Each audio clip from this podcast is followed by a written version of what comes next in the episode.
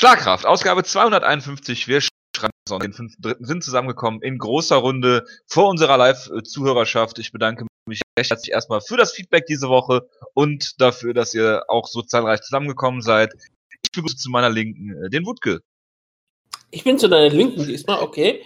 Guten Abend. Das macht manchmal. Ja, das überfordert dich. Und rechts von mir ist der Jonas. Servus. Wir sprechen heute über die UFC-Show Eigentlich von. sollte rechts von mir nichts sein bei Schlagkraft, aber okay. Ja, das ist schon ein guter Einstieg. Äh, wir reden über die UFC-Show von gestern Abend, äh, die ja leider etwas dezimiert wurde, kurz vorher. Wir, haben wir dürfen über One äh, reden und wir haben ein UFC-Preview für eine Fight Night, die sich gar nicht schlecht darstellt. Ähm, wir fangen an mit äh, Woodley gegen Thompson und äh, ich muss sagen, ich habe hier bei Discord äh, natürlich gesagt, bitte benutzt den Live-Event-Chat. Ich habe natürlich Push-Nachrichten auf meinem Handy, was sehr clever von mir war. Ähm, da konnte ich dann sehen, dass der Event, der Main Event vor allem von euch ziemlich äh, zerrissen wurde. Äh, ich habe ihn daraufhin nicht gesehen. Ich habe einiges an der Karte gesehen, aber nicht im Main Event. Ähm, die Frage, die sich bei mir bei den Scorecards stellt, ist, ist, gilt dieses ungeschriebene Gesetz, was ja eigentlich nicht äh, geben sollte, gotta be the champ to be the champ, das ja, ähm, ist das hier angewendet worden? Ich weiß es ganz ehrlich gesagt überhaupt nicht. Denn wenn ich mal ganz ehrlich bin, wenn, wenn ich sofort einfach mal sage, was ich als ähm, Score hatte, ich hatte gedacht, okay, Thompson hat den Kampf entweder gewonnen oder wenn du wirklich eine 10-8 in der fünften Runde geben willst, äh, habe ich nicht mal ein großes Problem damit. Die Kommission hat damit ja ein riesengroßes Problem scheinbar. Sie haben ja, ähm, Diamato, der es gemacht hat, ne? Die 10-8 gegeben. Ähm, sogar einbestellt sagt, dass es, ähm, das darf nicht gemacht werden, es ist unacceptable, da eine 10-8 zu geben. Also das war ein bisschen komisch. Aber ja, ich hatte es so wie ähm, Saudi Amato gescored hatte, nur halt eine 10-9 in der, in der Runde für Woodley und also dritte und fünfte Runde für Woodley. Aber es ist halt, so, so wie du gesagt hast, es ist völlig egal. Ähm, Thompson hat es eigentlich nicht verdient, den Titel hier zu holen, mit einer Leistung, die halt nicht besonders da war. Es war halt ein richtig langweiliger Kampf zwischen zwei Kämpfern, die sich die ganze Zeit belauert hatten. Und wenn mal was passierte, war es meistens auch ohne irgendwelchen Belang. Und wenn, äh, deswegen habe ich auch kein Problem, dass, dass Woodley den Kampf am Ende gewonnen hat. Wenn irgendwann mal was vom Wert passierte, dann ging es von Tyron Woodley aus, wenn er den Kampf mal zu Boden nahm in der dritten Runde und ein bisschen kontrolliert hat und dafür sorgte, dass mal endlich mal was passierte, dann war es von Tyron Woodley, der die dritte Runde am de deutlich gewonnen hat und natürlich am deutlichsten die, die fünfte Runde gewonnen hat, wo ihm die Ecke ganz Zeit gesagt hat, dass er, den, dass er den Kampf finishen muss, wo ich nicht weiß, ob sie ihn motivierten wollten, einfach nur, um ihn zu motivieren, oder ob sie auch äh, glaubten, dass ähm, Stephen Wonderboy Thompson führt. Ich glaube eher letzteres, aber Motivation hat auch äh, ganz gut gelegen, hat gut, gut geklappt und äh, Woodley hat auch in der letzten Runde etwas mehr versucht und hatten ja eine, eine MLA ja noch gut erwischt und fast ausgenockt. Das war schon ähm, relativ nah dran, dass äh, Steven, äh, Steven Thompson besiegt. Aber naja, Thompson ist hart daneben und deswegen konnte er noch durch, äh, durchhalten. Aber es war halt eine längste Zeit, war es halt relativ langweiliger Kampf, taktisch geführt. Und ich glaube nicht, dass selbst Jonas diesen Kampf hypen könnte. Wutke, ich, Wutke, ich habe erstmal eine andere Frage an dich.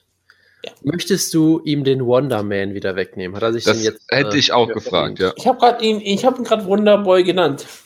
Verstehe. Ich, ich wollte nur noch mal explizit klären hier.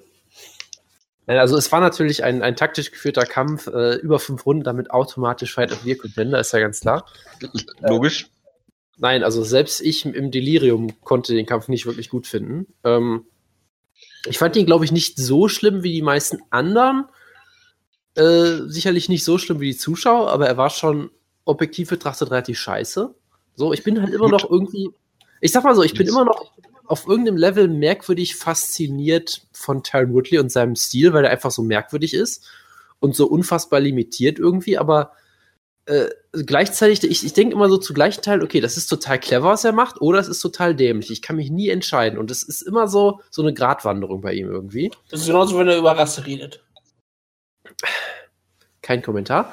Ähm, und von daher ist das, es, es war halt in der Hinsicht schon so ein bisschen faszinierend und dahingehend auch, dass es quasi eins zu eins der gleiche Kampf war im ersten Mal, nur schlechter. Und zwar deutlich schlechter. Und das war, fand ich schon irgendwie faszinierend. Und deshalb, ich, ich war am Ende, habe ich so drauf gehofft, dass es wieder ein Draw wird, einfach nur um, um das, äh, den Aus Gesichtsausdruck von Dana White zu sehen. Weil ich das einfach großartig gefunden hätte. Und dann beide den dritten Kampf fordern. Ich hätte mich weggeschmissen. So war es halt, naja. Ich wäre auch, ich hätte mich auch total gefreut, wenn das ein Draw gewesen wäre. ich- Also ganz ich ehrlich, hatte- das wäre das Beste gewesen überhaupt. Ja, ich sag mal so, ich hatte kein Problem mit der Scorecard. Ich habe es nicht wirklich gescored, wenn wir ehrlich sind. Ich hätte vermutlich einen Draw gehabt, dann vermutlich, aber ganz ehrlich, Es Klar. war bei dem Punkt, Richard, Vielen zehn, zehn grundsätzlich Runden. die zweite Runde nebenbei. Die zweite Runde, die haben sie Woodley gegeben. Das, das Interessante ist ja auch, das hat ja auch jemand mal ausgegraben, wenn du dir diese, diese Statistiken anguckst. Ich weiß nicht, das sind, glaube ich, nicht die Endstatistiken, die werden ja immer nochmal überarbeitet. Aber ich glaube, la- laut manchen Statistiken haben, hat Woodley in, in vielen dieser Thompson-Runden sogar mehr Strikes gelandet. Also so 2 zu 1 gelandete Strikes oder sowas in der Art, weil es war ja wirklich einfach nichts. Das Das ja, glaube ich, das glaube ich auch. Ich, gla- aber halt Thompson hat halt die, die Mitte des, des Octagons ja, das, das, kontrolliert. ist, das ist aber scheißegal. Nein, das ist nicht egal, das zählt als, als Nein, Der Bewertungskriterium. aller, das allerletzte Kriterium. Ich so. weiß, das allerletztes, aber wenn nichts in der Runde passiert, wie zum Beispiel in Runde 1, was Ich willst sag mal so, ich sag mal so, für einen mich, Ausschlag. ich sag mal so, für mich zählt es überhaupt nichts. Ja, ich gucke hier gerade nochmal auf, auf Fight Metrics. Significant Strikes per Runde. In der ersten äh, Bist du nicht es- immer derjenige, Jonas, der sagt, man kann das nicht immer nur an Zahlen aufdröseln? Natürlich nicht. Ich tue das ja auch nicht. Ich sage ja auch nicht, dass Woodley deshalb die Runde gewonnen hat. Ich sag ja nicht zum Beispiel, äh, Thompson hat in der ersten Runde fünf Strikes gelandet und Woodley sechs, damit hat Thompson die Runde gewonnen. Und die zweite Runde war dann 10-10, weil beide acht Strikes. Das, das will ich damit gar nicht sagen. Ich will damit nur sagen, es ist nicht so, als hätte Wonderboy irgendwas gemacht in diesen Runden. Ganz ehrlich. Er hat ja auch nicht Woodley an den Käfig gepresst, sondern Woodley ist da einfach selbstständig immer hingegangen. Deshalb würde ich das auch nicht als Kontrolle sehen, weil das ist das, was Woodley machen wollte. So. Also hat Woodley das ich was kontrolliert, weil er rückwärts in den Käfig gelaufen. Nee, es hat niemand kontrolliert, die standen einfach da. Also, also war halt- gewinnt ich- ich Stefan mal Stuf so. jede Decision mit Octagon Control. Ganz, ganz genau, ganz genau. Nein, aber es war halt die gleiche Dynamik wieder im Prinzip. Ja, Woodley will halt seine Energie konservieren und hat halt auch diesen Stil, dass er sagt, ich zwinge Wonderboy Thompson dazu, den Kampf zu gestalten, weil dann ist er deutlich schlechter, als wenn du ihn konterst eig- eigentlich. Und Wonderboy war halt auch total verunsichert dadurch und hat sich halt nicht wirklich getraut, den Kampf aktiv zu gestalten, weil halt Woodley äh, äh, im Kontern immer doch noch verdammt gefährlich äh, ist, glaube ich, weil er steht da und es sieht immer so aus, als würde er nichts machen und als wäre es total einfach, weiß ich nicht, ihm die ganze Zeit einen Jab zu verpassen oder so, aber so offen, so einfach ist es ja offenbar nicht. Ja, es wirkt so, als hätten beide davor zu viel Respekt vor der Explosivität des, beiden, des anderen Kämpfers. Ja, Also ich, ich gerade glaube halt, hat, glaube ich, mehr Angst davor, dass er irgendwie in einen Tritt landet oder irgendeine Spinning-Aktion oder einen den schnellen Jabs, die Thompson hat. Und äh, Thompson hatte Angst davor, dass Woodley einmal ihn mit einem richtigen Powerhaken erwischt, so wie es in der fünften Runde getan hat. ja, und das Ding ist, die haben da beide berechtigt Angst vor, wenn du dir die Kämpfe der anderen, wenn du ihre anderen Kämpfe immer anguckst. Ja, ich glaube, der Einzige, der es jemals geschafft hat, Woodley äh, äh, wirklich diesen Stil aufzuzwingen, war, glaube ich, Roy McDonald. Der hat einfach gesagt, okay, du stehst am Käfig, ich prügel einfach dich ein. So, das hat funktioniert.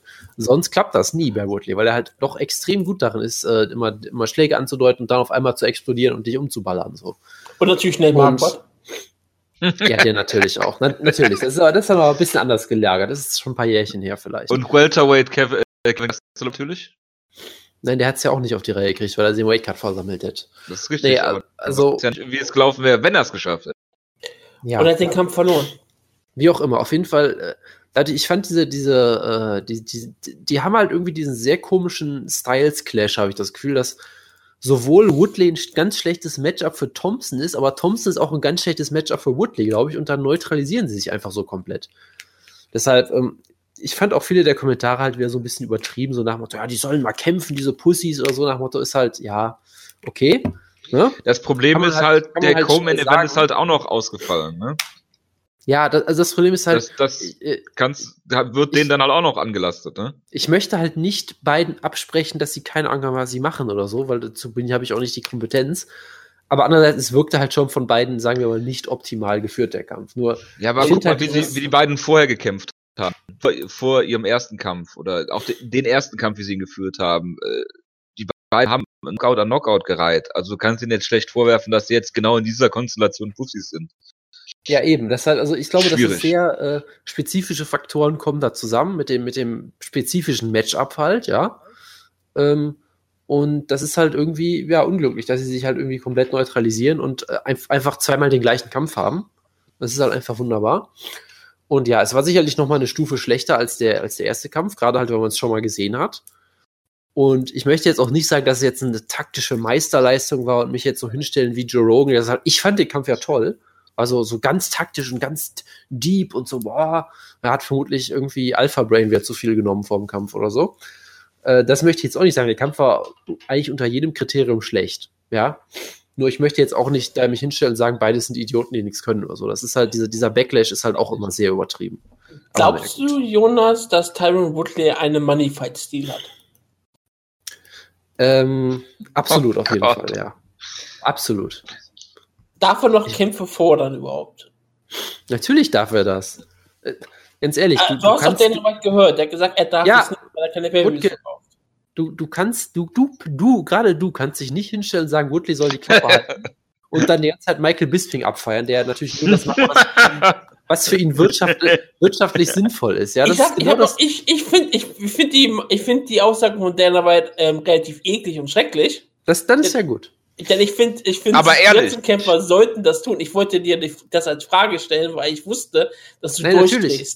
Jeder soll das tun. Ich sag mal so, wird Woodley damit Erfolg haben? Ähm, nein, weil er nicht nur die UFC gegen sie aufgebracht hat, sondern auch alle Fans, glaube ich, weil er halt ziemlich langweilige Kämpfe hatte. Aber gut, er soll es Und natürlich das trotzdem ganze versuchen. weiße Amerika. Ja, nur wenn sich Dana White halt Ich glaube hinstellt nicht, und dass sagt, das weiße Amerika sich für Tyron Woodley interessiert, aber gut. wenn, wenn Dana White sich da hinstellt und sagt, äh, halt einfach die Schnauze und kämpf für mich und es sich, glaube ich, gerade noch verkneifen kann, die ganze Zeit Boy zu nennen oder Ich so. gerade Ja? sagen. Und irgendwie, irgendwie ich die ganze Zeit nur denke, er redet so, so, jetzt pflück mal wieder Baumwolle für mich oder so, wo ich denke, ja, Dana White, du bist, du Oh, bist der ein, Jonas haut da drauf. du, du bist, du bist ein PR-Genie einfach nur, ja. Halt doch einfach die Klappe und kämpfe für mich, ja. Das ist sehr, sehr clever von Dana White, aber gut. Ähm, und äh, ja, von daher, naja. Tja, was bleibt anderes zu, äh, übrig, als zu sagen, ähm, gegen wen kämpft Woodley denn jetzt als nächstes? Ich hatte ja gehofft gegen Wonderboy, weil es ein Draw wird, aber äh, ist ja leider nicht so. Äh, Ähm, wahrscheinlich den Sieger von Jorge Masvidal und Damien Mayer. Und wenn das kein Money-Fight ist, du, dann weiß ich auch nicht. Ja, also mal, mal ganz ehrlich, also das will doch jeder sehen. Manche Leute sagen, ja, man sollte einfach mal jetzt trotzdem den Title-Shot geben, damit man wieder einen echten Champion hat.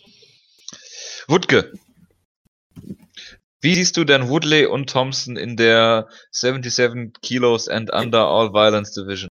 Ich habe schon vorher Woodley immer nicht da reingezählt, weil ich nie glaube, dass er nicht. wirklich ein Violence-Kämpfer ist. Und ich, ich, ich fühle mich immer darin bestätigt. Er ist ein. Fake-Violence-Kämpfer für mich. Er hat Was zwar jetzt eine dritte Brutalität Division und Knockout er Power ohne Ende, aber ich, ich, ich habe ihm nie vertraut. Er ist ein, Steven äh, Wonderboy Thompson hat, hat meine Liebe missbraucht. er ist, ein, äh, er ist ein Part-Timer nur, oder was? Nee, er ist, er ist, er ist ein Phony, er ist ein Fake. Ah ja. Ja Ich- gut, er hat, er hat ja auch nicht Und hat kaum spektakuläre Knockouts gezeigt bisher.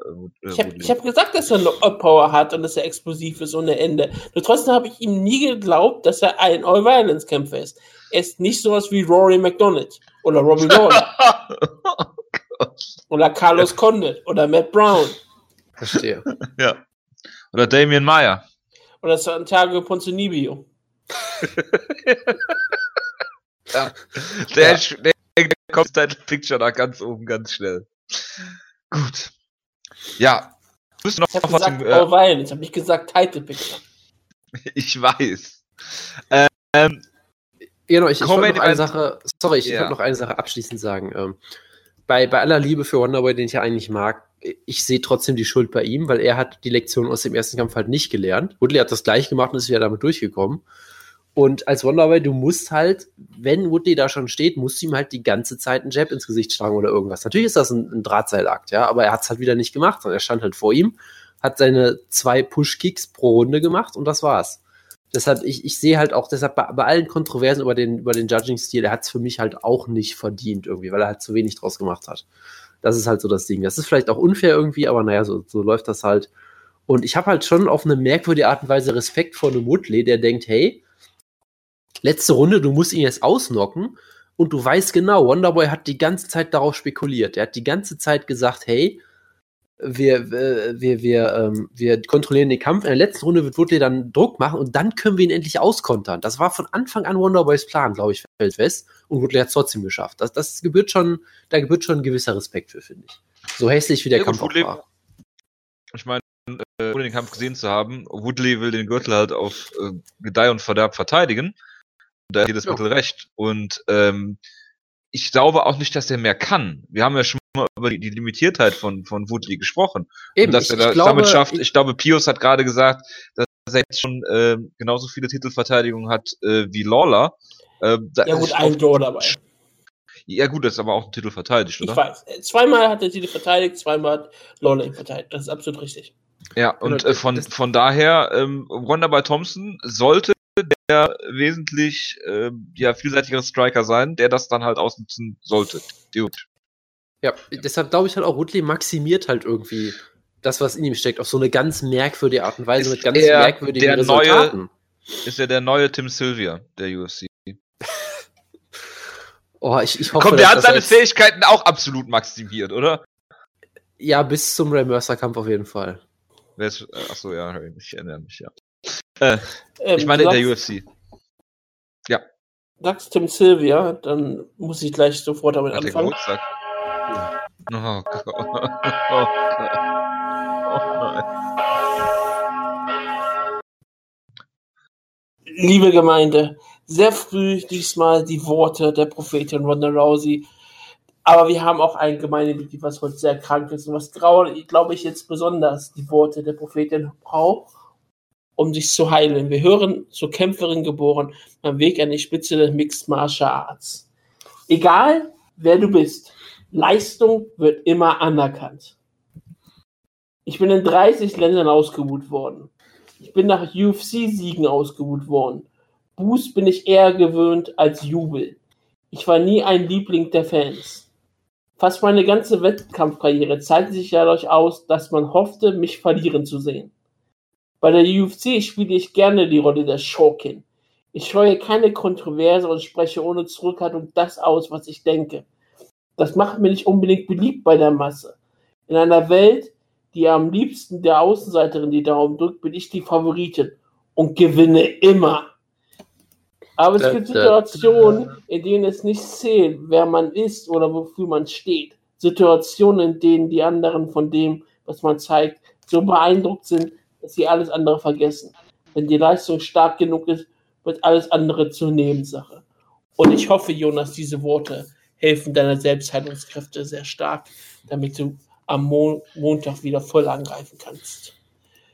Ähm, ja, ich hoffe es auch. Ich sehe Äh, aktuell noch nicht den Effekt, aber danke. Wa- Was Ja. hat das jetzt mit Tim Sylvia zu tun? Wir haben Geburtstag, ja? Ah, Heute ist Tim der Sylvia- 5. März. Tim, Tim Sylvia hat auch immer den Schurken gespielt, obwohl er eigentlich immer geliebt werden wollte. Das ist, das ist die Parallele hier. Also es heute haben sehr viele, sehr viele wichtige, zentrale Menschen Geburtstag. Nicht nur hat Chris Cope heute Geburtstag, der Sea-Mörder, Oh Gott! sondern auch, jemand wird 43 Jahre alt. Es ist Oh. The Maniac. Es ist Tim, Um Gottes Willen. ehemaliger UFC Heavyweight Champion, einer der größten Kämpfer in der UFC-Geschichte. Ja, von der Größe.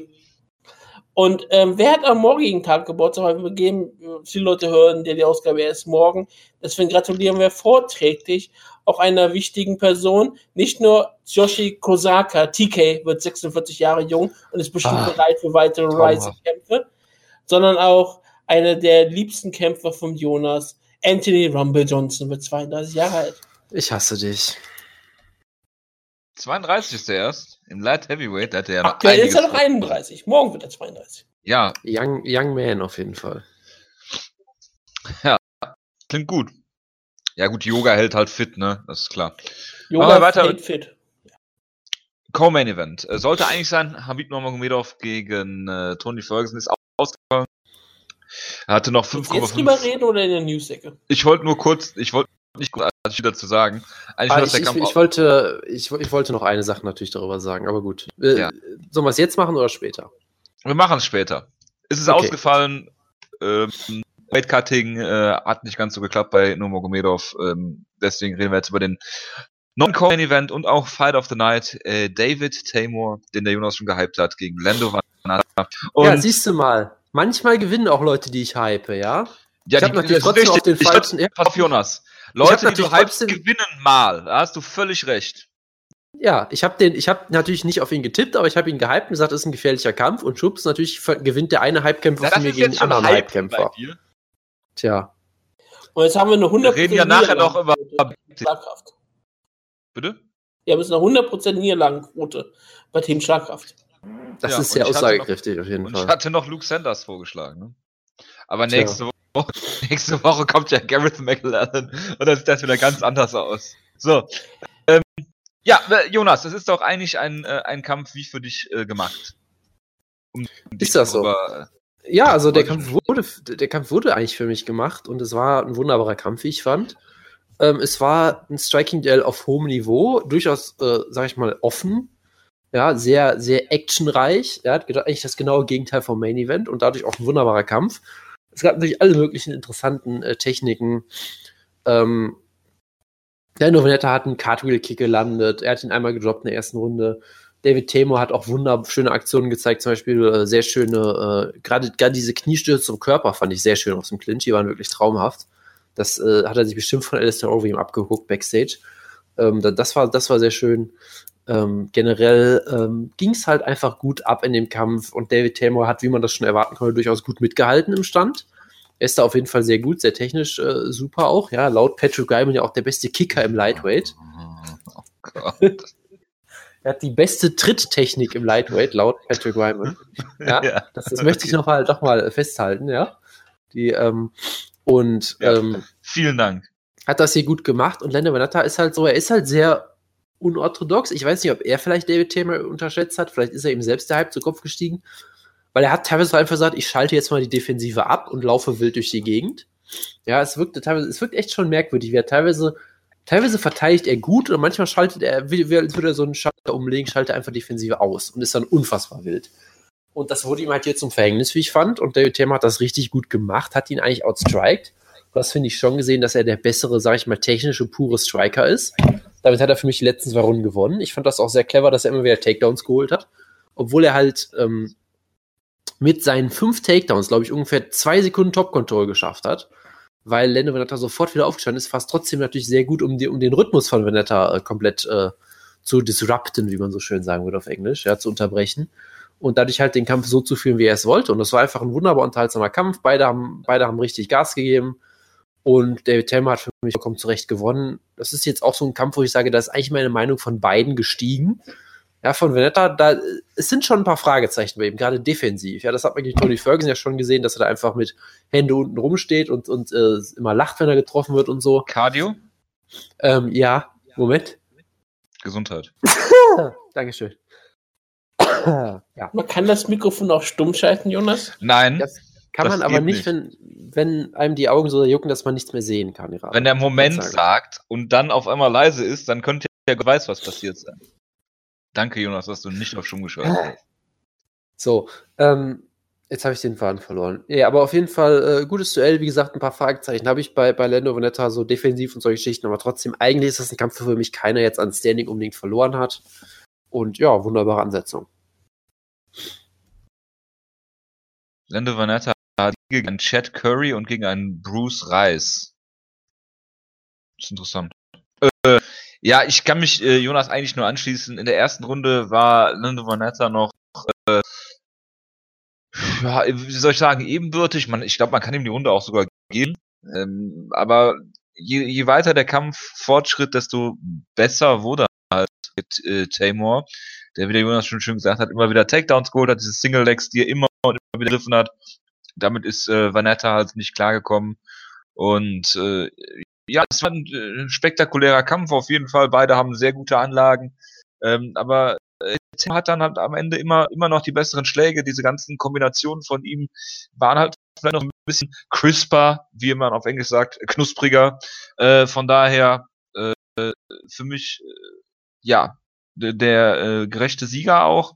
Ja, mit Watter sollte man vielleicht mal wirklich einen Aufbaukampf geben oder ihn vielleicht mal ihm vielleicht mal eine, Pause äh, gönnen, weil äh, dieser Stil ist natürlich auch sehr nervenaufreibend und ich meine, er hat im Juli ähm, 2016 angefangen in der UFC. Gegen Ferguson, dann gegen McDessie im Dezember. Jetzt, also vielleicht sollte man ihm mal bis Spätsommer äh, Zeit geben und dann mal einen Aufbaukampf. Äh, Lightweight gibt sicherlich genug Leute, die er auch spektakulär besiegen kann. Es gibt Leute im Lightweight, die gelten als Aufbaukämpfer. Ja. Ich, ich würde keinen wissen in der UFC. Das sind alles, das sind alles Haie. Cody Pfister hat seine Karriere beendet, leider.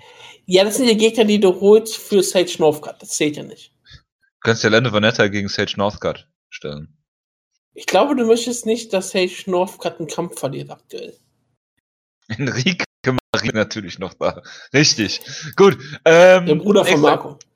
Nächster Kampf, Middleweight. Dan Kelly gegen Rashad Evans. Habe ich nicht gesehen. Wird Du bist äh, der Einzige, hab, der Ausschnitte daraus gesehen hat, oder?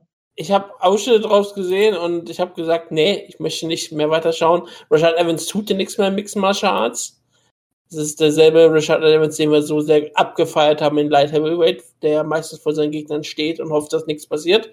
Und Nick Kelly hat immer noch so dicke Knie, das ist unglaublich. Darüber hat er auch mit Joe Rogan im Postfight-Interview geredet, dass er eigentlich ein Jahr lang Pause machen müsste, außer er kann sein Knie so lang so tapen. Und solange er sein Knie so tapen kann, ist alles wunderbar. Also, ja, Nick Kelly hat eine große Zukunft noch im Middleweight, gerade in die, dieser Gewichtsklasse, glaube ich, hat er Potenzial, auch irgendwann gegen Mike Bisping anzutreten. Okay. Um den Titel. Weil Mike Bisping ja GSP besiegen wird. Das äh, äh, würde ich so nicht unterschreiben. Aber er ist 6 und 1 in der UFC. Das muss man sich mal überlegen. Ja. Die Niederlage ist gegen Sam Elvey. Ich bin dafür, dass er einen Kampf gegen Christoph Wirtko bekommt. Ich bin dafür, dass er erstmal gerankt wird und dann äh, gegen ja, Christoph Jotko zum Beispiel. Ist er nicht gerankt? Ist er nicht? Ich weiß es nicht, keine Ahnung. Ich habe den Kampf ja nicht gesehen, deshalb kann ich nicht sagen, ob er gerankt ist. Ich, ich habe nach. nicht drauf geachtet, muss ich ehrlich sagen. Ich hatte das Gefühl gehabt, dass er irgendwie nur 15 oder sowas ist.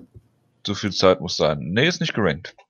Gut, dann kann er ja wirklich gegen Christoph Jotko. Uriah Hall dagegen ist gerankt. Und Tim Elvey, sein Besieger, ist gerankt. Aber guck dir mal, also ich meine, die Top 10 im, äh, im Middleweight ist ja einigermaßen okay. Dann 11 Jotko, 12 Latest, 13 Hall, 14 Boach, 15 L. Ja.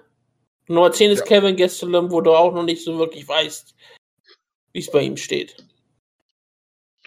Äh, 1 zu 0 im, Middleweight, oder? Mhm. Aber er, ich, er fühlt sich ja immer, ich weiß immer nicht, ob er wirklich da bleiben möchte oder ob er nur gezwungen wird dort zu bleiben. Ich, hat er nicht gesagt, dass er dass sich wohlfühlt in Uwait jetzt? Ich weiß nicht, er hat lange Zeit es ganze Zeit verneint und dann hat er es auf einmal eingeräumt, ja, ich fühle mich eigentlich doch sehr wohl, wo ich dachte, ja klar, wenn du eine Waffe an deinen Kopf drückst, dann sagt er irgendwann auch alles. Tja. Und er ist Mexikaner, er muss, er muss jetzt das sagen, was Dana White von ihm verlangt.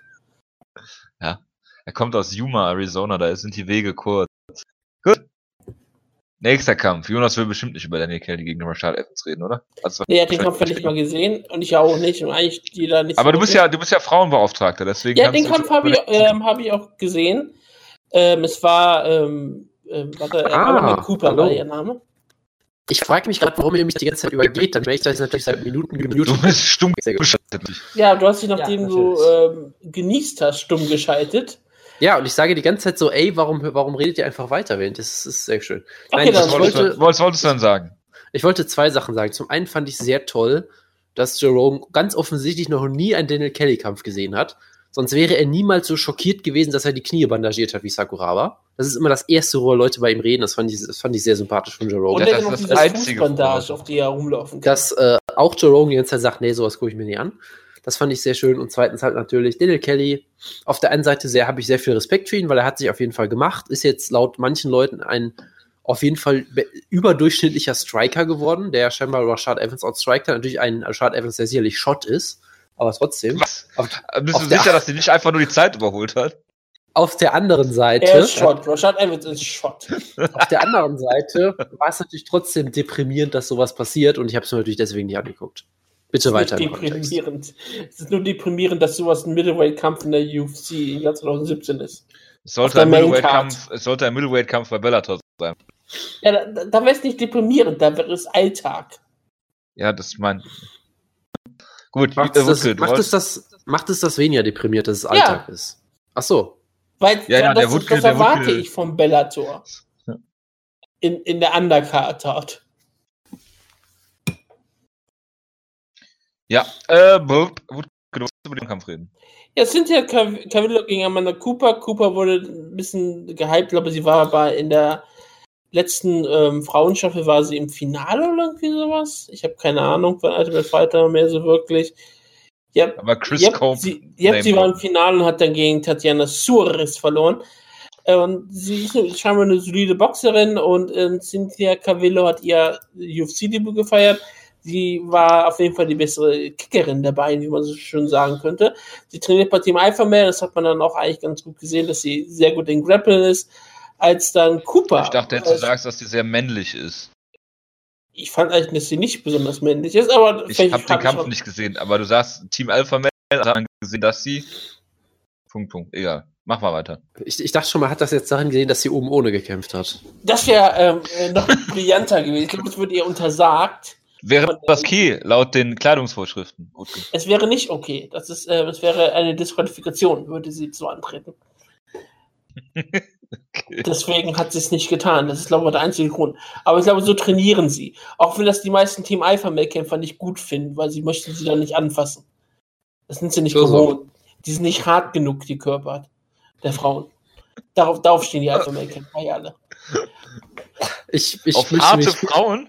Ich Nein, auf harte Männerkörper. Ich möchte mich vielmals entschuldigen, dass ich damit angefangen habe. Ja, du hast damit angefangen, nicht ich. Ja, ich Also weiß. Ja, äh, Cynthia Cavillo hat den Kampf erstmal zu und dann war es ein bisschen Scrambling, sie hat ein bisschen äh, kontrolliert. Dann hat Amanda Cooper versucht, sie zu Boden zu nehmen, wurde komplett ähm, über, übermannt, kann man so schön hier perfekt sagen. und Cynthia Cavillo hat äh, sie am Boden dann auseinandergeschraubt. Ja, Aus- toll. Aus, aus, aus einem Anaconda-Choke hat sie die, hat sie die Back-Control geholt.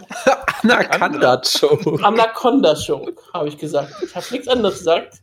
So. Alles andere, was ihr meint, wieder zu hören, das ist euer schlechtes Gedächtnis, euer schlechtes Gehör oder euer ver verfickter Verstand, ja? Also bitte. Cavillo hat danach aus einem Anaconda Choke, hat sich die Backcontrol geholt und hat sie dann ausgeschockt. Wunderbares Debüt für sie. Ähm, scheint auf jeden Fall so talentiert zu sein, hat ein gutes Camp. Mal sehen, was sie in der Zukunft so zeigen wird. Ja, also ich, ich habe dieses Finish natürlich gesehen. Also diese Transition war natürlich traumhaft, wo sie wirklich den Anaconda-Choke macht, dann sich halt zur Seite rausdreht, wie, wie man das halt äh, kennt aus dem Anaconda-Choke, dann merkt, okay, es wird nichts und dann einfach einen Flip macht, so als wäre sie irgendwie so eine Grappling-Version von Ricochet oder so. Einfach dachte, ich mache jetzt mal einen Flip und flippt dann perfekt in die Back-Control, äh, äh, greift noch mit ihren Zehen quasi da rein, damit sie die Hooks kriegt und hat dann die Backmount. Das war eine, eine absolut traumhafte Aktion. Es wurde natürlich noch dadurch besser, ähm, dass sie laut dem Post-Interview diese, diese Transition noch nie gemacht hat, sondern einfach spontan mal eben improvisiert hat. Das, das war schon großartig. Das war schon hervorragend, ja. Ja. Gut. Nächster Kampf. Gut geschreibt noch. Okay. Äh, Alistair Overeem gegen Mark Hunt, das war der Opener. Und äh, ja, äh, Alistair Overeem hat wohl einige Probleme. Er ist am Tag vor dem Kampf noch eingeliefert worden Haus, laut eigenen Angaben, wegen einer Lebensmittelvergiftung. Und der Kampf sollte auch abgesagt werden, was auch immer. Ja, Und- aber Overeem, der hat's halt richtig gemacht. Der hat einfach niemandem was erzählt. Nicht so, so nicht, nicht wie dieser Versager Habib, der einfach ins Krankenhaus geht. Nein, Overeem hat das richtig gemacht, hat das einfach heimlich irgendwie gemacht. Und deswegen hat er auch kämpfen können, ja. Das heißt, Ja. äh, hier sehen wir wieder, Habib hat natürlich alles falsch gemacht, ist selber schuld, da kommen wir ja gleich noch zu. Äh, die UFC hätte das natürlich alles unter den Teppich gekehrt und der Kampf hätte stattgefunden und er hätte verloren, dann hätte der halt ihn äh, öffentlich begraben, dass er nicht prepared war oder so. Also Overeem hat alles richtig gemacht.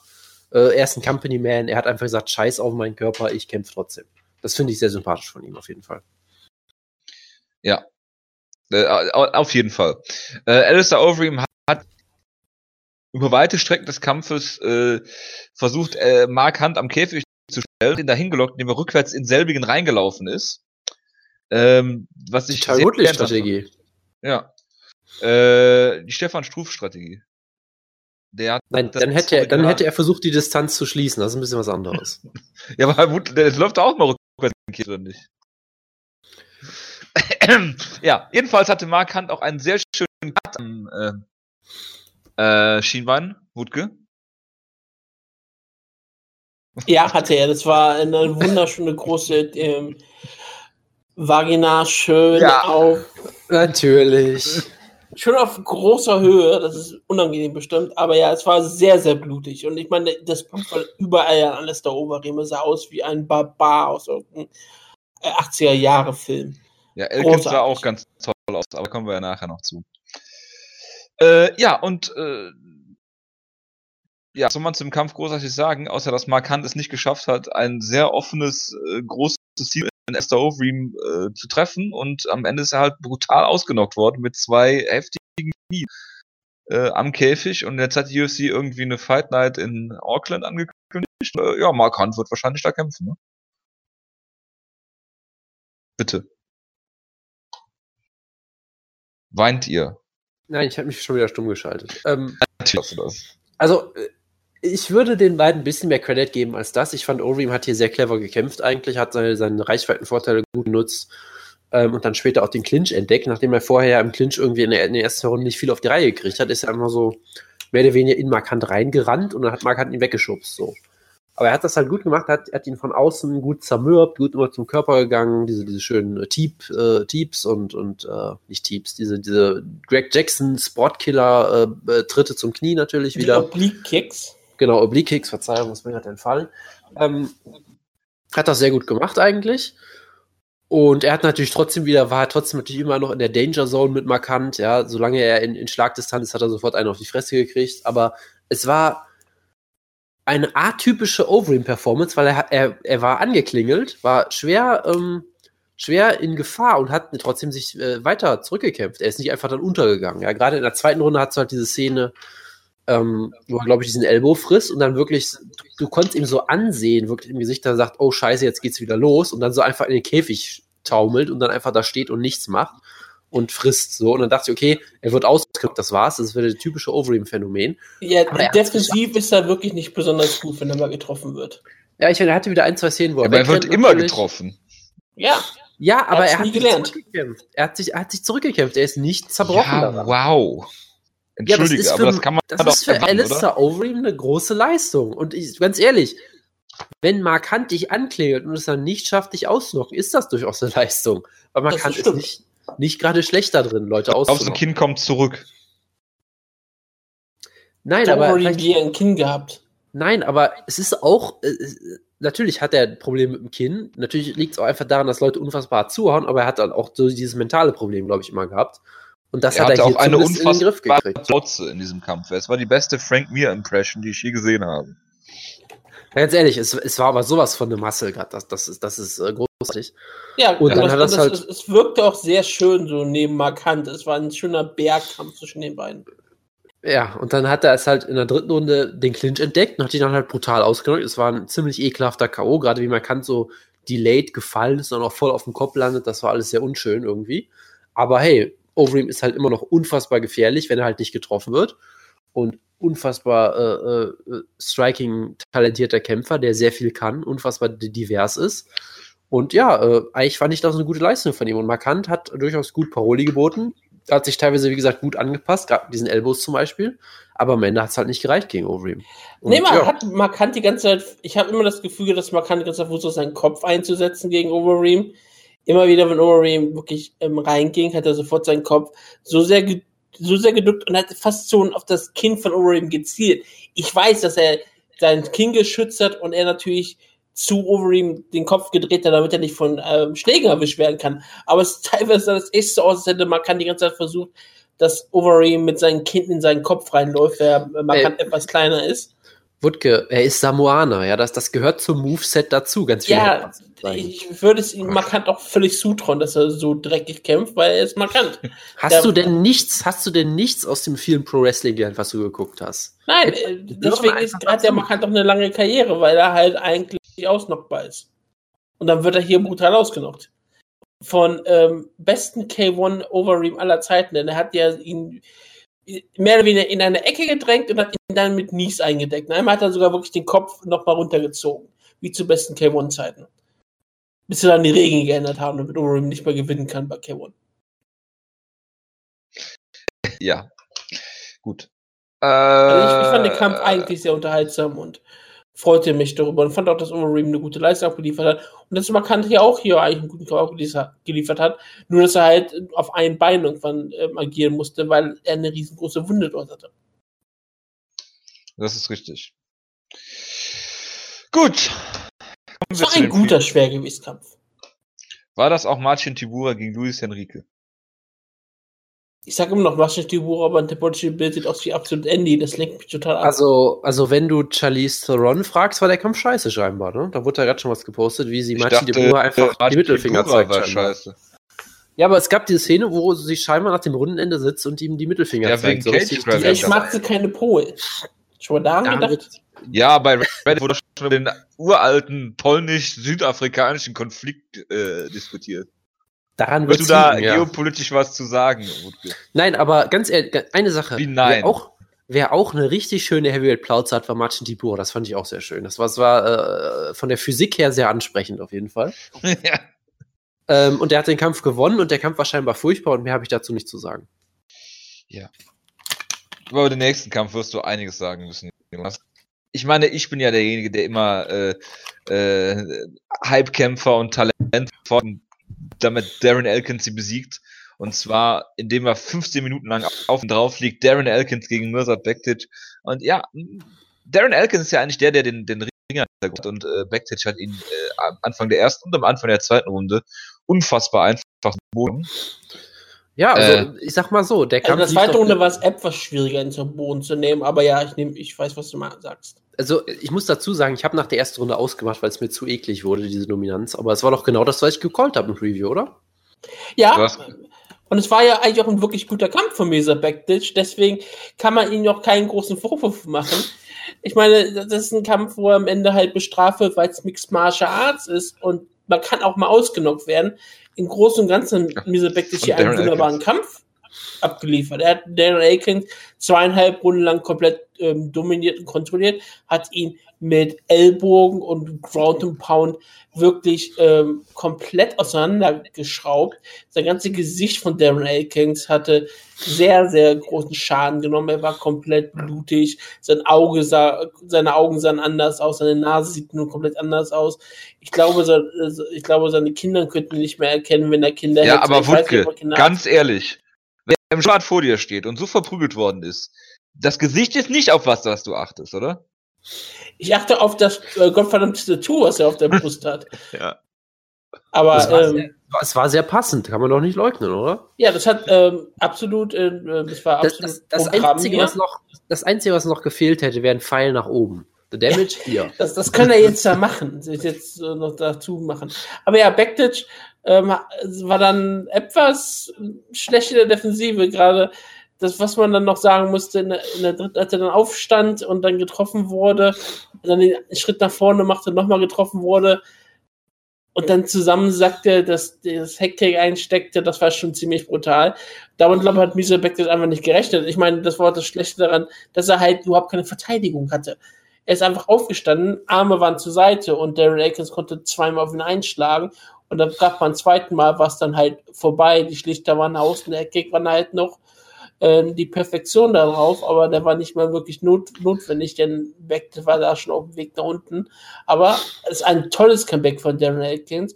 Ähm, eins der äh, besten Comebacks bestimmt des Jahres wird es sein. Ich glaube, die meisten Leute werden sich daran am Ende des Jahres nicht mehr erinnern, aber es war halt, eigentlich hat er den Kampf hier eindeutig verloren Oh, Jonas würde ich daran schon erinnern. Äh, ganz ehrlich, es war, es gibt Leute, die sagen, es war das drittbeste K.O. der, UFC, äh, der, der drittbeste K.O. der, der UFC-Geschichte und solche Geschichten quasi. Nach, nach? Sarah gegen JSP. Irgendwer, gar, irgendwer hat das gesagt. Ich fand das jetzt gar Ja, nicht so irgendwer hat das gesagt. Ich finde dem auch sehr schön, wenn ich Darren Elkins bei Topology aufmache, ist sofort das Bild sofort ein blutiger Darren Elkins. Hervorragend. Das haben sie sehr aktuell. Ähm, Bektic war 7 zu 1 Favorit in diesem Kampf und das, das halte ich schon für sehr übertrieben. Ich meine, ich hätte nicht gedacht, dass Darren Elkins den Kampf so gewinnt, aber dass Darren Elkins durchaus äh, die Möglichkeiten hat, äh, jeden in, im Featherweight vor Probleme zu stellen, äh, das sollte Ja, auch klar sein. Nein, also eigentlich ja gerade eben nicht. Das ist ja das so daran. Er hat ja auf die eine Weise gewonnen, wo jeder dachte, dass es unmöglich ist. Ja, So. das fand ich gerade. Deshalb sagte ich Ja, ja, also, normalerweise liegt Darren Elkins eine Viertelstunde auf dir Genau. drauf. Normalerweise sagst du halt Darren Elkins, was er halt machen kann, er kann Leute ein bisschen zergrinden, ohne auch nur das geringste an Damage anzurichten. Deshalb ist der Nickname immer so toll. Ja, und, ja, halt und äh, es war der, Darren Elkins ist wirklich der Kämpfer in der UFC-Geschichte, der längste UFC-Karriere hingelegt hat, ohne einen äh, Bonus zu bekommen. Und jetzt hat er gestern Performance of the Night gewonnen. Ja, und das Ding ist halt, dieser Kampf, es war so einfach absurd, weil du sagtest natürlich, er wird komplett zerstört von Backtisch, der ihn hier zu Boden nimmt, unfassbar einfach, ihn im Stand komplett äh, deklassiert hat, eigentlich anfangs der ersten zwei Runden, ihn unfassbar verprügelt hat. Du hast hier wirklich das ganze Potenzial von Backtisch gesehen, das ganze Talent von ihm. Das Einzige, was du ihm halt vorwerfen kannst, er wurde halt ein bisschen müde scheinbar, oder wollte er wurde halt brutal ausgenockt, das würde ich ihm schon vorwerfen. Er wurde ja, sehr sloppy, also, also in der dritten Runde nein. war er sehr, sehr sloppy. Ja, so weit war ich ja noch nicht. So, er wurde entweder müde oder war halt irgendwie äh, äh, mental irgendwie angespannt, weil er hat halt immer wieder diese Takedowns gesucht, aus unklarem Grund, sagen wir mal, weil er hat ihm im Stand ja eigentlich noch mehr vorgeführt als am Boden in den späteren Runden. Äh, hat dann immer wieder den Takedown gesucht und das, das, das haben die Kommentatoren auch sehr gut gesagt. Das war halt die einzige ja. Möglichkeit, die Darren Elkins hatte. Die hat ihm halt äh, Backditch die ganze Zeit gegeben, mit dem er halt Takedowns versucht. Und irgendwann konnte konnte Elkins die halt auch äh, stuffen, er konnte sie stoffen, ja, weil Stopp, ähm, ja. Bektic halt müde Grüße geworden an Oliver ist. Kopp dafür. Und nur dadurch gab es halt dann Scrambles, wo er was reißen konnte. Und das war halt, das kann man ja halt schon vorhelfen.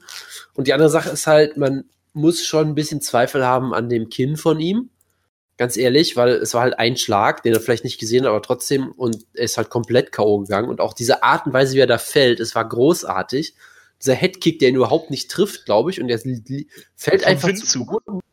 Und Wutke, Windkraft, das ist dein, deine Spezialität, ja? Windkraft, ähm, ja. Ja, und dann liegt er da einfach. Es gibt dieses großartige Foto, wo ähm, Darren Atkins schon am Feind ist und wegrennt und es sieht einfach aus, als hätte, als wäre Milford Backlash geköpft worden, weil er halt da so komisch liegt und sein Kopf einfach weg ist, so. Die Art und Weise, wie er ja. da gefallen ist und da lag, war einfach nur unfassbar spektakulär. Großartiger Moment. Ähm, Joe Rogan hat sich natürlich sofort die Hose ausgezogen und sich einen, einen runtergeholt auf Darren Ecclins äh, pri, prime, primale Siegesschreie und so. Das war natürlich auch sehr spektakulär wieder. Das ist ja genau alles das, worauf Joe Rogan steht. Ja. Aber es war natürlich auch großartig. Und ja. es war für mich schon einer der geilsten Absätze in langer, langer Zeit, weil ich halt gesagt habe, okay, erstens mal so wie der Kampf lief, ja.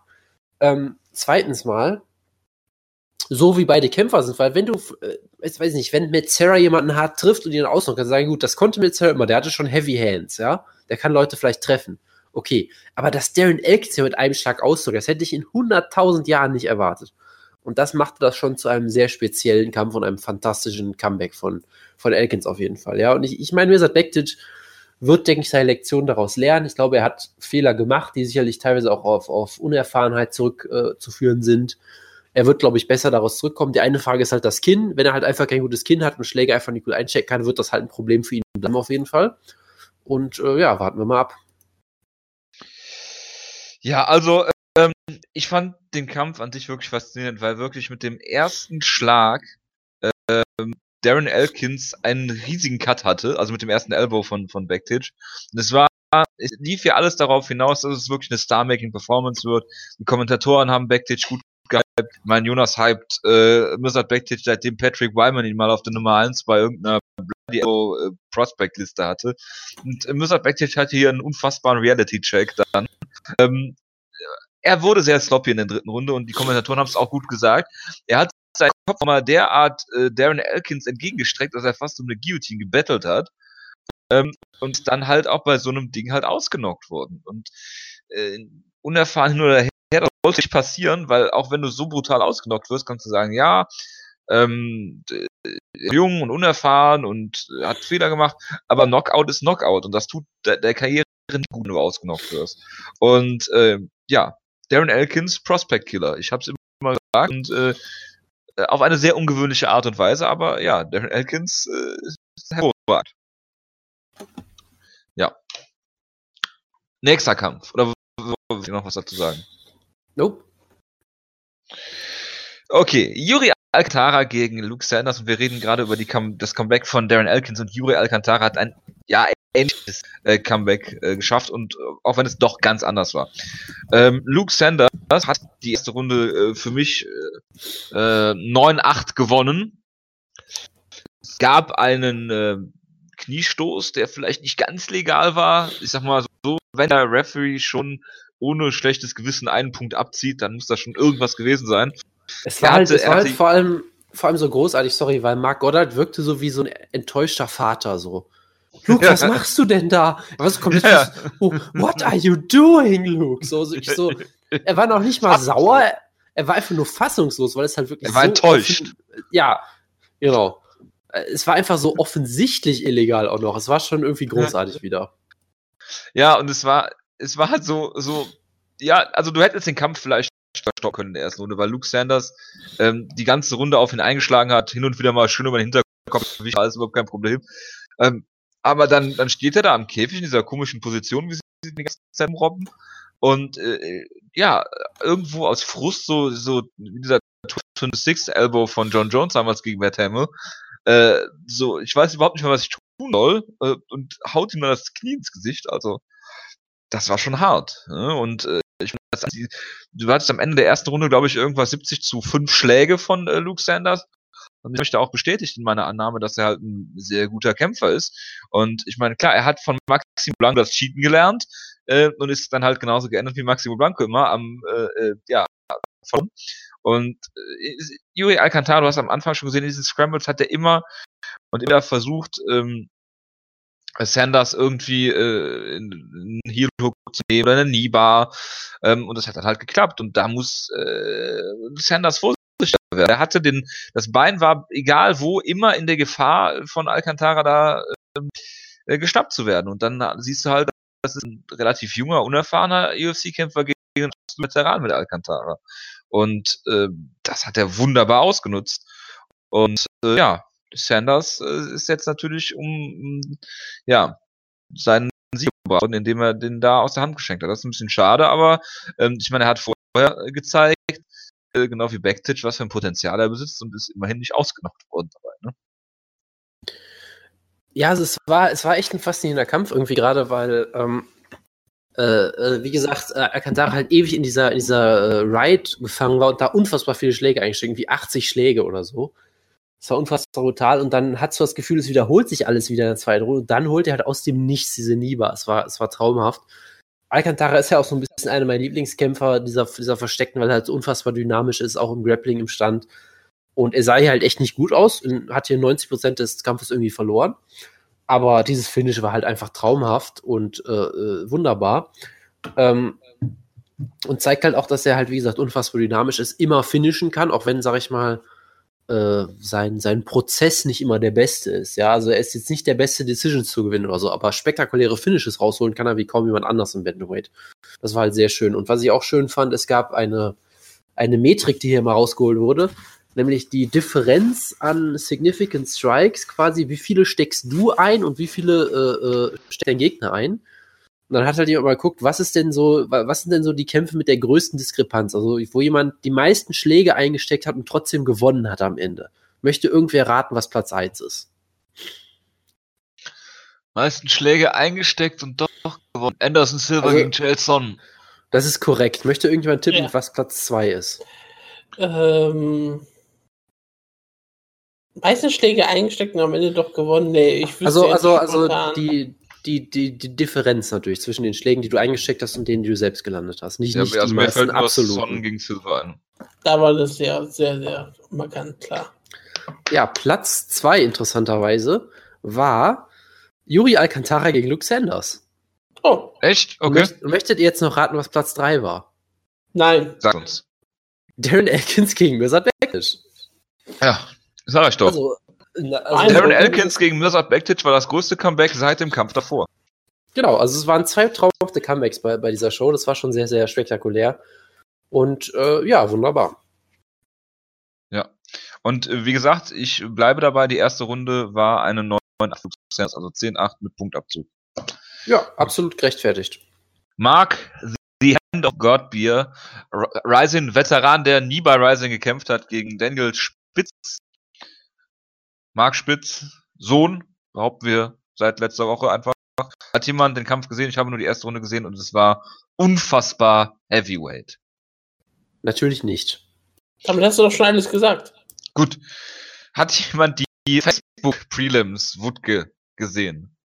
Nein, die habe ich ähm, nichts davon gesehen. Natürlich Gut. nicht. Dann schließen wir die Karte damit, würde ich sagen. Und kommen in die News-Ecke. Ich würde sagen, wir fangen die News-Ecke an mit One. Oder sollen wir mit dem Co-Main Event anfangen? Fangen wir mit dem Co-Main dann haben wir einen besseren Übergang. Dann hören wir mit One auf, okay? Ja, wir- zwischendrin werden wir auch über Reisen reden. Das ist ja, Ja. egal. Ja, wir werden den asiatischen Raum komplett abklappern. Ähm, Den Orient, wie du immer sagen würdest. Gottes Gruppenchat. Willen. was sage ich? Ich Ich nenne Asien behaupte, den das sagst du immer im Gruppenchat. Für dich ist ich ja sage- alles in Asien das Gleiche. Ja, ist es auch. Ja, ähm, Korea, Japan, Das ist alles in der Tat das gleiche. Taiwan. Nein, ich, wenn du jemanden Asiat nennst, dann musst du einen Inder, einen äh, Perser, einen Russen, das sind alles Asiaten. So. Wie dem auch sei. Ähm, Ja, apropos Asiaten, Habib Nurmagomedov hat gekämpft. Oder auch nicht. Das ist äh, äh, richtig. Ja, er war auf dem besten er Weg, das Gewicht zu verfehlen. selber. Ähm, Habib äh, musste ins Krankenhaus. Äh, er, sein Körper hatte einen Shutdown, wie man so schön sagt. Ne? Ähm, er hatte was? Leber, Leberschmerzen oder sowas? Ja, ja ein, ein, scharfes, ein, ein scharfes Stechen in der Lebergegend oder so. Ja, aber das wäre überhaupt kein Problem gewesen, wenn er nicht in ein äh, Krankenhaus gegangen wäre, sondern einfach zu Dana White gekommen wäre und die UFC hätte das schon irgendwie geht. Ähm, das ist natürlich äh, borderline äh, gefährlich, sowas zu sagen. Äh, sondern Nein, nein, nein, einfach nur, nein, einfach nur Die dumm. UFC äh, ist natürlich dafür da, die Gesundheit der Kämpfer zu schützen. Und die UFC weiß halt besser, was für die Gesundheit der Kämpfer besser ist, als irgendein dahergelaufenes Krankenhaus in Las Vegas. Äh, das ist äh, vermutlich falsch, aber gut. Ähm, und die Folge hat, hat noch sich sehr. Ellerbein hat mal Boxen, Boxers heiß gemacht. Er weiß, was Kämpfer wollen und müssen. Und er weiß, wie man die Leber behandelt. Ja. Und er weiß, we- welche Doktoren er wie bezahlen muss, damit er freigesprochen wird für den Kampf. Und vor allem, ich meine, ganz ehrlich, wir reden hier über einen gottverdammten MMA-Kämpfer, ja, die daran, die daran gewöhnt sind, unfassbare Mengen an Schmerz einfach wegzustecken, ja. Wenn Habib solche Schmerzen hat, dass er sich ins Krankenhaus eigentlich verlässt, einen Tag vor dem Kampf, dann wären das solche Schmerzen, wo wir vermutlich das Bewusstsein verlieren würden, ungefähr, ja. Und dann kommt natürlich Ja. der White und sagt hin, ja, der, der hätte doch trotzdem gekämpft. Wir hätten ihn einfach nicht ins Krankenhaus geholt, wir hätten ihm irgendwie irgendwas, äh, irgendwas eingeworfen oder so. Unsere Ärzte hätten ihn behandelt. Ja, und dann Ja. stellt sich der White hin und sagt, ja, pff, ist mir doch scheißegal, der Typ soll kämpfen, der soll wie Ty Whitley einfach die Fresse halten und kämpfen. Und vor allem soll er, soll er nicht äh, ins Krankenhaus gehen, wenn, wenn, wenn, ihm, wenn, ihm, wenn er ungesund ist. Äh, Und, und wenn Khabib schon nicht kämpfen soll, dann soll wenigstens eine andere kämpfen für weniger Geld. Genau, das Ja, war auch so geil, dass sie dann, dass sie dann versucht haben, den Kampf gegen Michael Johnson aufzustellen, wo, wo Tony Ferguson dann äh, auf Twitter geht und sagt, ja, mir wurde jetzt der Kampf angeboten für weniger Geld, deshalb mache ich es jetzt nicht.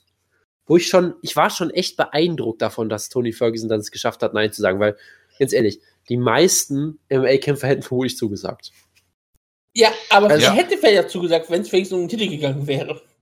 Ja, oder wenigstens für die gleiche Gage vielleicht. Ja, Ja, oder wenigstens für, für, für mehr Gage, weil du gibst ja der UFC wirklich noch was Besonderes. Ja, Wenn du sagst, kurzfristig Du springe ich nochmal ein. du rettest den Co-Main. Ja. Du Aber rettest also- die Show wahrscheinlich. Ja, aber äh, ich meine, er, er, er hat ja, er hat ja alles zufallen in dem Moment und ich bin mir fast sicher, dass er seine Antrittsgage so, äh, gekriegt hat. Ich weiß nicht, ob er Ge- Gewicht gemacht Die hat er. Das hat äh, Dana White hat gesagt, dass er die Antrittsgage bekommen hat. Ja, Und er daher. hat Gewicht gemacht, weil er war vor Khabib da. Ja, okay. Ja, äh, von daher, äh, Habib geht ins Krankenhaus und weiß natürlich, dass damit der Kampf auch definitiv ausfallen wird und alles, wofür er gearbeitet hat in, im halben Jahr vorher so ungefähr. Äh, von daher, ich würde es ihm nicht unbedingt vorwerfen, dass er das gemacht hat. Das sollte natürlich nicht passieren und über Weightcutting haben wir ja schon äh, ganz oft so viel und dass das nie gut ist und dass das man kann natürlich sagen, dass alles gut ist und äh, ähm, dass man das dem Körper zumuten kann und wie auch immer und dass er das schon oft gemacht hat, aber im Endeffekt, was passiert, würde ich dem Kämpfer dann natürlich auch absolut einen Vorwurf machen. Nicht, weil es so kurz vorher passiert ist, sondern weil man es dann aber einfach nicht zumuten sollte. Ja, natürlich, aber ich finde halt trotzdem viele Reaktionen auch im Cyborg dann trotzdem ziemlich, äh, sagen wir mal, unschön, wo man sagt, ja, fuck Habib, der kann mich mal, ich, äh, ich verbrenne jetzt alle Bilder, die ich von ihm habe oder so, weil er das Ich verbrenne jetzt russische und dagestanische Flaggen. Ja, Ja, wie gesagt, ich kauf- ähm, und ich, und ich wähle jetzt die AfG, denn Khabib ist Moslem. Ja, und- ja, so, ja, ja, so nach Motto, ich kaufe mir jetzt auch bei Ebay eine Papapka und verbrenne die dann, weil äh, ich zeigen muss, wie, wie sehr ich Habib jetzt verachte, weil er, weil er ins Krankenhaus eingeliefert werden musste, weil er sich für mein, am, für mein Entertainment äh, fast umbringt, so. Das, das fand ich halt doch dann immer eine sehr interessante äh, Sichtweise, die viele Fans auf diesen Sport haben, so.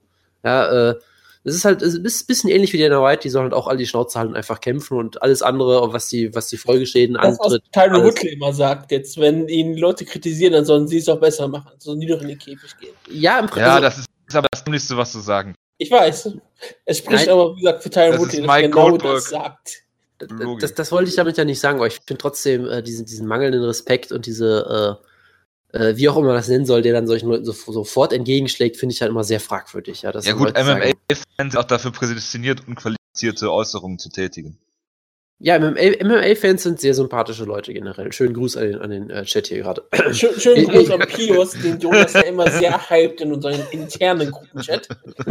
Hutke, das war intern aus einem Grund, verdammt nochmal.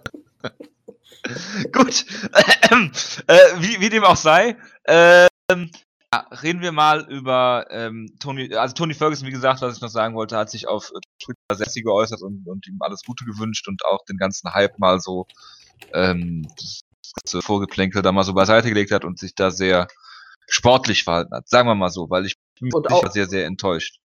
Und auch das hat mich sehr überrascht, weil Tony Ferguson ist nicht dafür bekannt, sich sehr sportlich zu verhalten, um es mal vorsichtig zu sagen. Wie war, worauf spielst du an? Nein, er ist generell, also wenn, wenn du ihm so auf Social Media folgst, ist er generell sehr merkwürdig, ja. Es gab da auch mal diesen tollen Beispiel, wo was, Jack Slack einen Artikel gemacht hat, Lewis. wo auf Jack Slack einen. Artikel gemacht hat, wo er darüber geschrieben hat, wie geil er Tony Ferguson findet und Tony Ferguson hat ihn auch dazu geflamed und geblockt und solche Geschichten. Generell MMA-Kämpfer sind halt sehr empfindlich. Ich weiß nicht, ob ihr die Story mitbekommen habt, dass jetzt ähm, ähm, das ist Weiß auch ich besser für euch. Das zeigt, das zeigt, dass ihr Besseres mit eurer Zeit vorhabt als ich. Nein, Ähm, sag mir bitte die Geschichte, dass, ich's dass der, der UFC Heavyweight Champion Stipe Miocic, der immer als sehr besonderer Kerl, wie ich finde, rüberkommt für einen MMA-Kämpfer auf jeden Fall. Feuerwehrmann. Der sehr schöne Videos macht mit Giambelante und solche Geschichten, dass der jetzt Ja. eine riesen, eine ellenlange Fehde auf Twitter heute oder gestern hatte mit äh, Jonathan Snow Snowden. Das war großartig.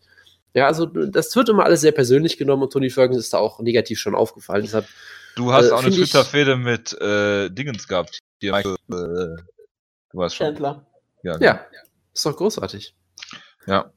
Von daher, Nur von weil daher du ich attestiert das, hast, dass er kein Talent hat. was Aber ich so nicht gesagt habe. Ja. ja. Ja, ich habe ihm gesagt, dass er sehr, sehr weiß ist auf jeden Fall. Nein, aber ähm, White-Collar Worker, ja. ja, so wie Darren Elkins, genau.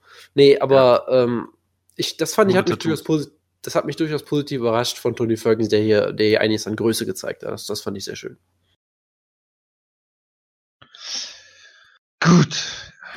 Dann, äh, ja, ein weiterer Hypekämpfer vom Jonas, Albert Tumenov, ist jetzt Free Agent. Zu Recht. Ja, ich habe es auch nur gehört, habe so gedacht, oh, da muss Jonas bestimmt wieder was dazu sagen in der Sendung, weil sonst muss ich irgendwas dazu sagen. Aber ja, Tumanov äh, hat ein Angebot von der UFC hat gesagt, das ist kein besonders gutes Gehalt. Ich bin Einstein, ich kann rechnen, also gehe ich lieber weg.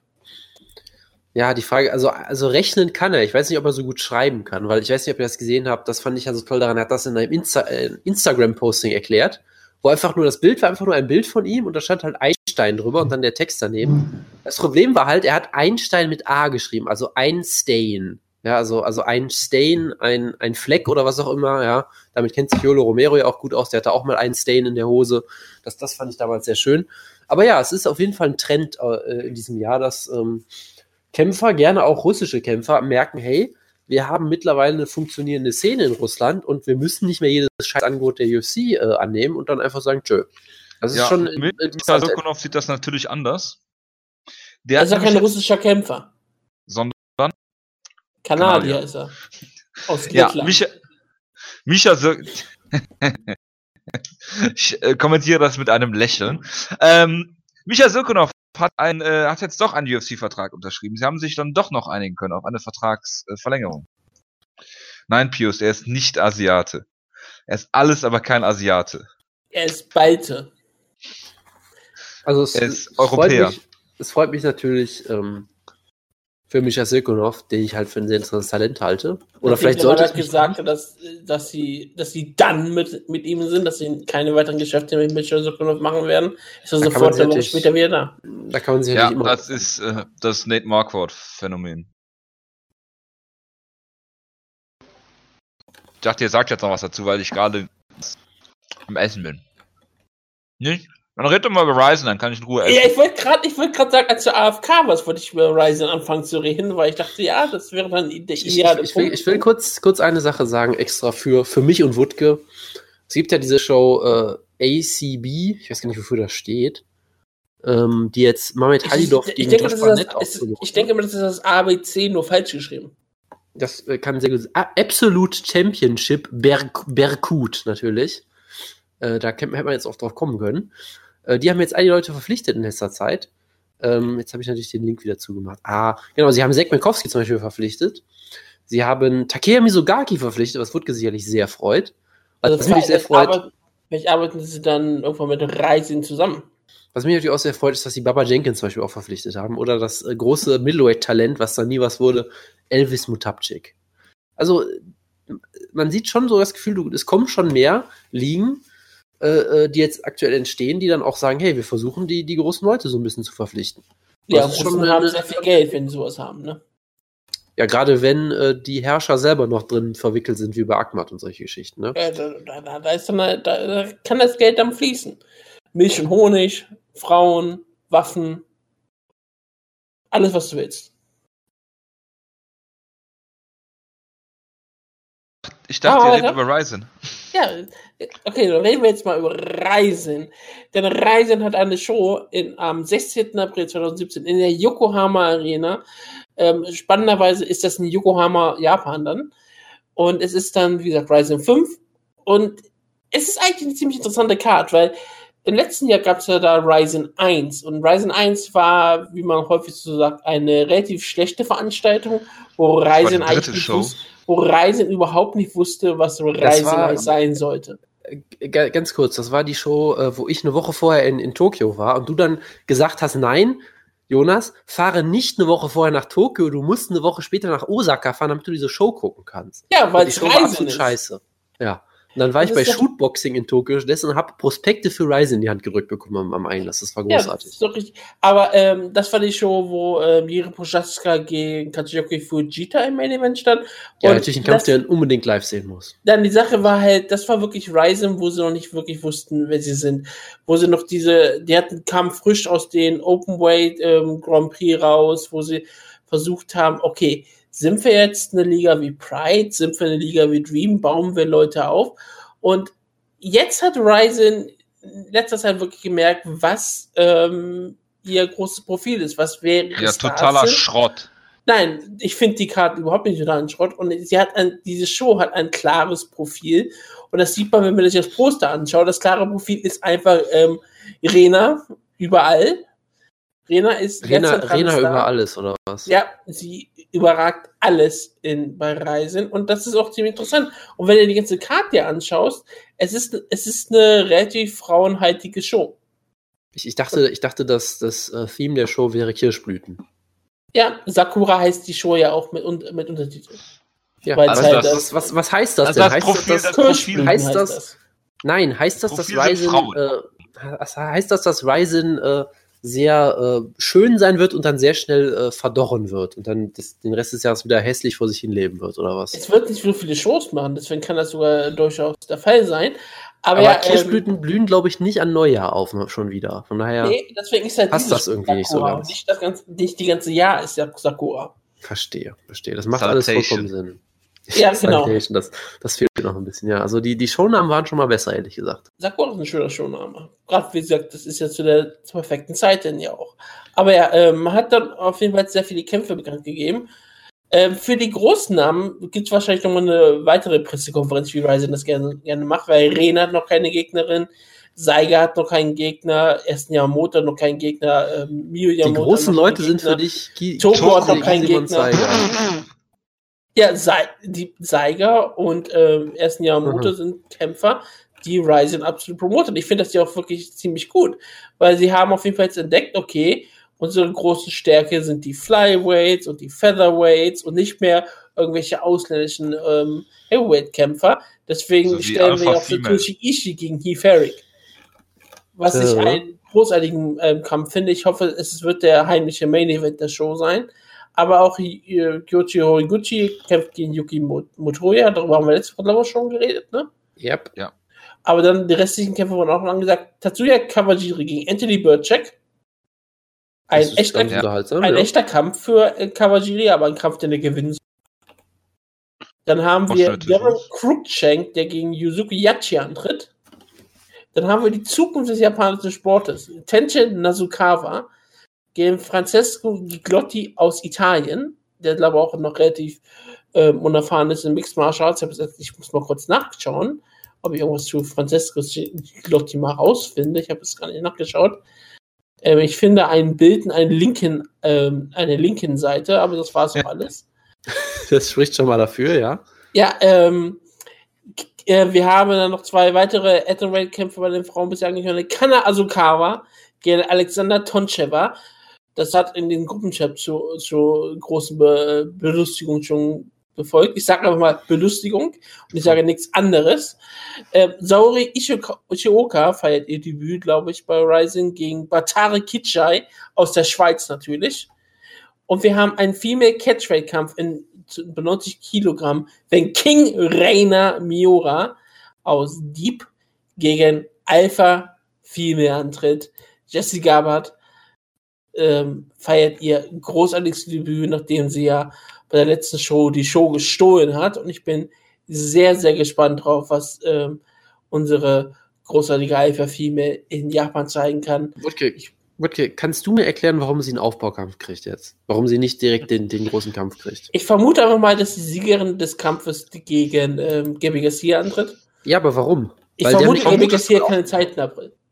Verstehe, sie hat keine Zeit. Sie, sie muss, sie, sie hat, sie hat, sie muss sie hat, sie auch äh, mal holen. Sie hat bisher sehr viele Verstehe. Kämpfe. Vielleicht hat, sie, vielleicht hat sie ja parallel zu der Show gerade äh, einen Gerichtstermin, um sich mit Ed Soares über, über Unterschlagen Genau. zu streiten oder so. Die muss Ja. Teller waschen bei Ed Soros.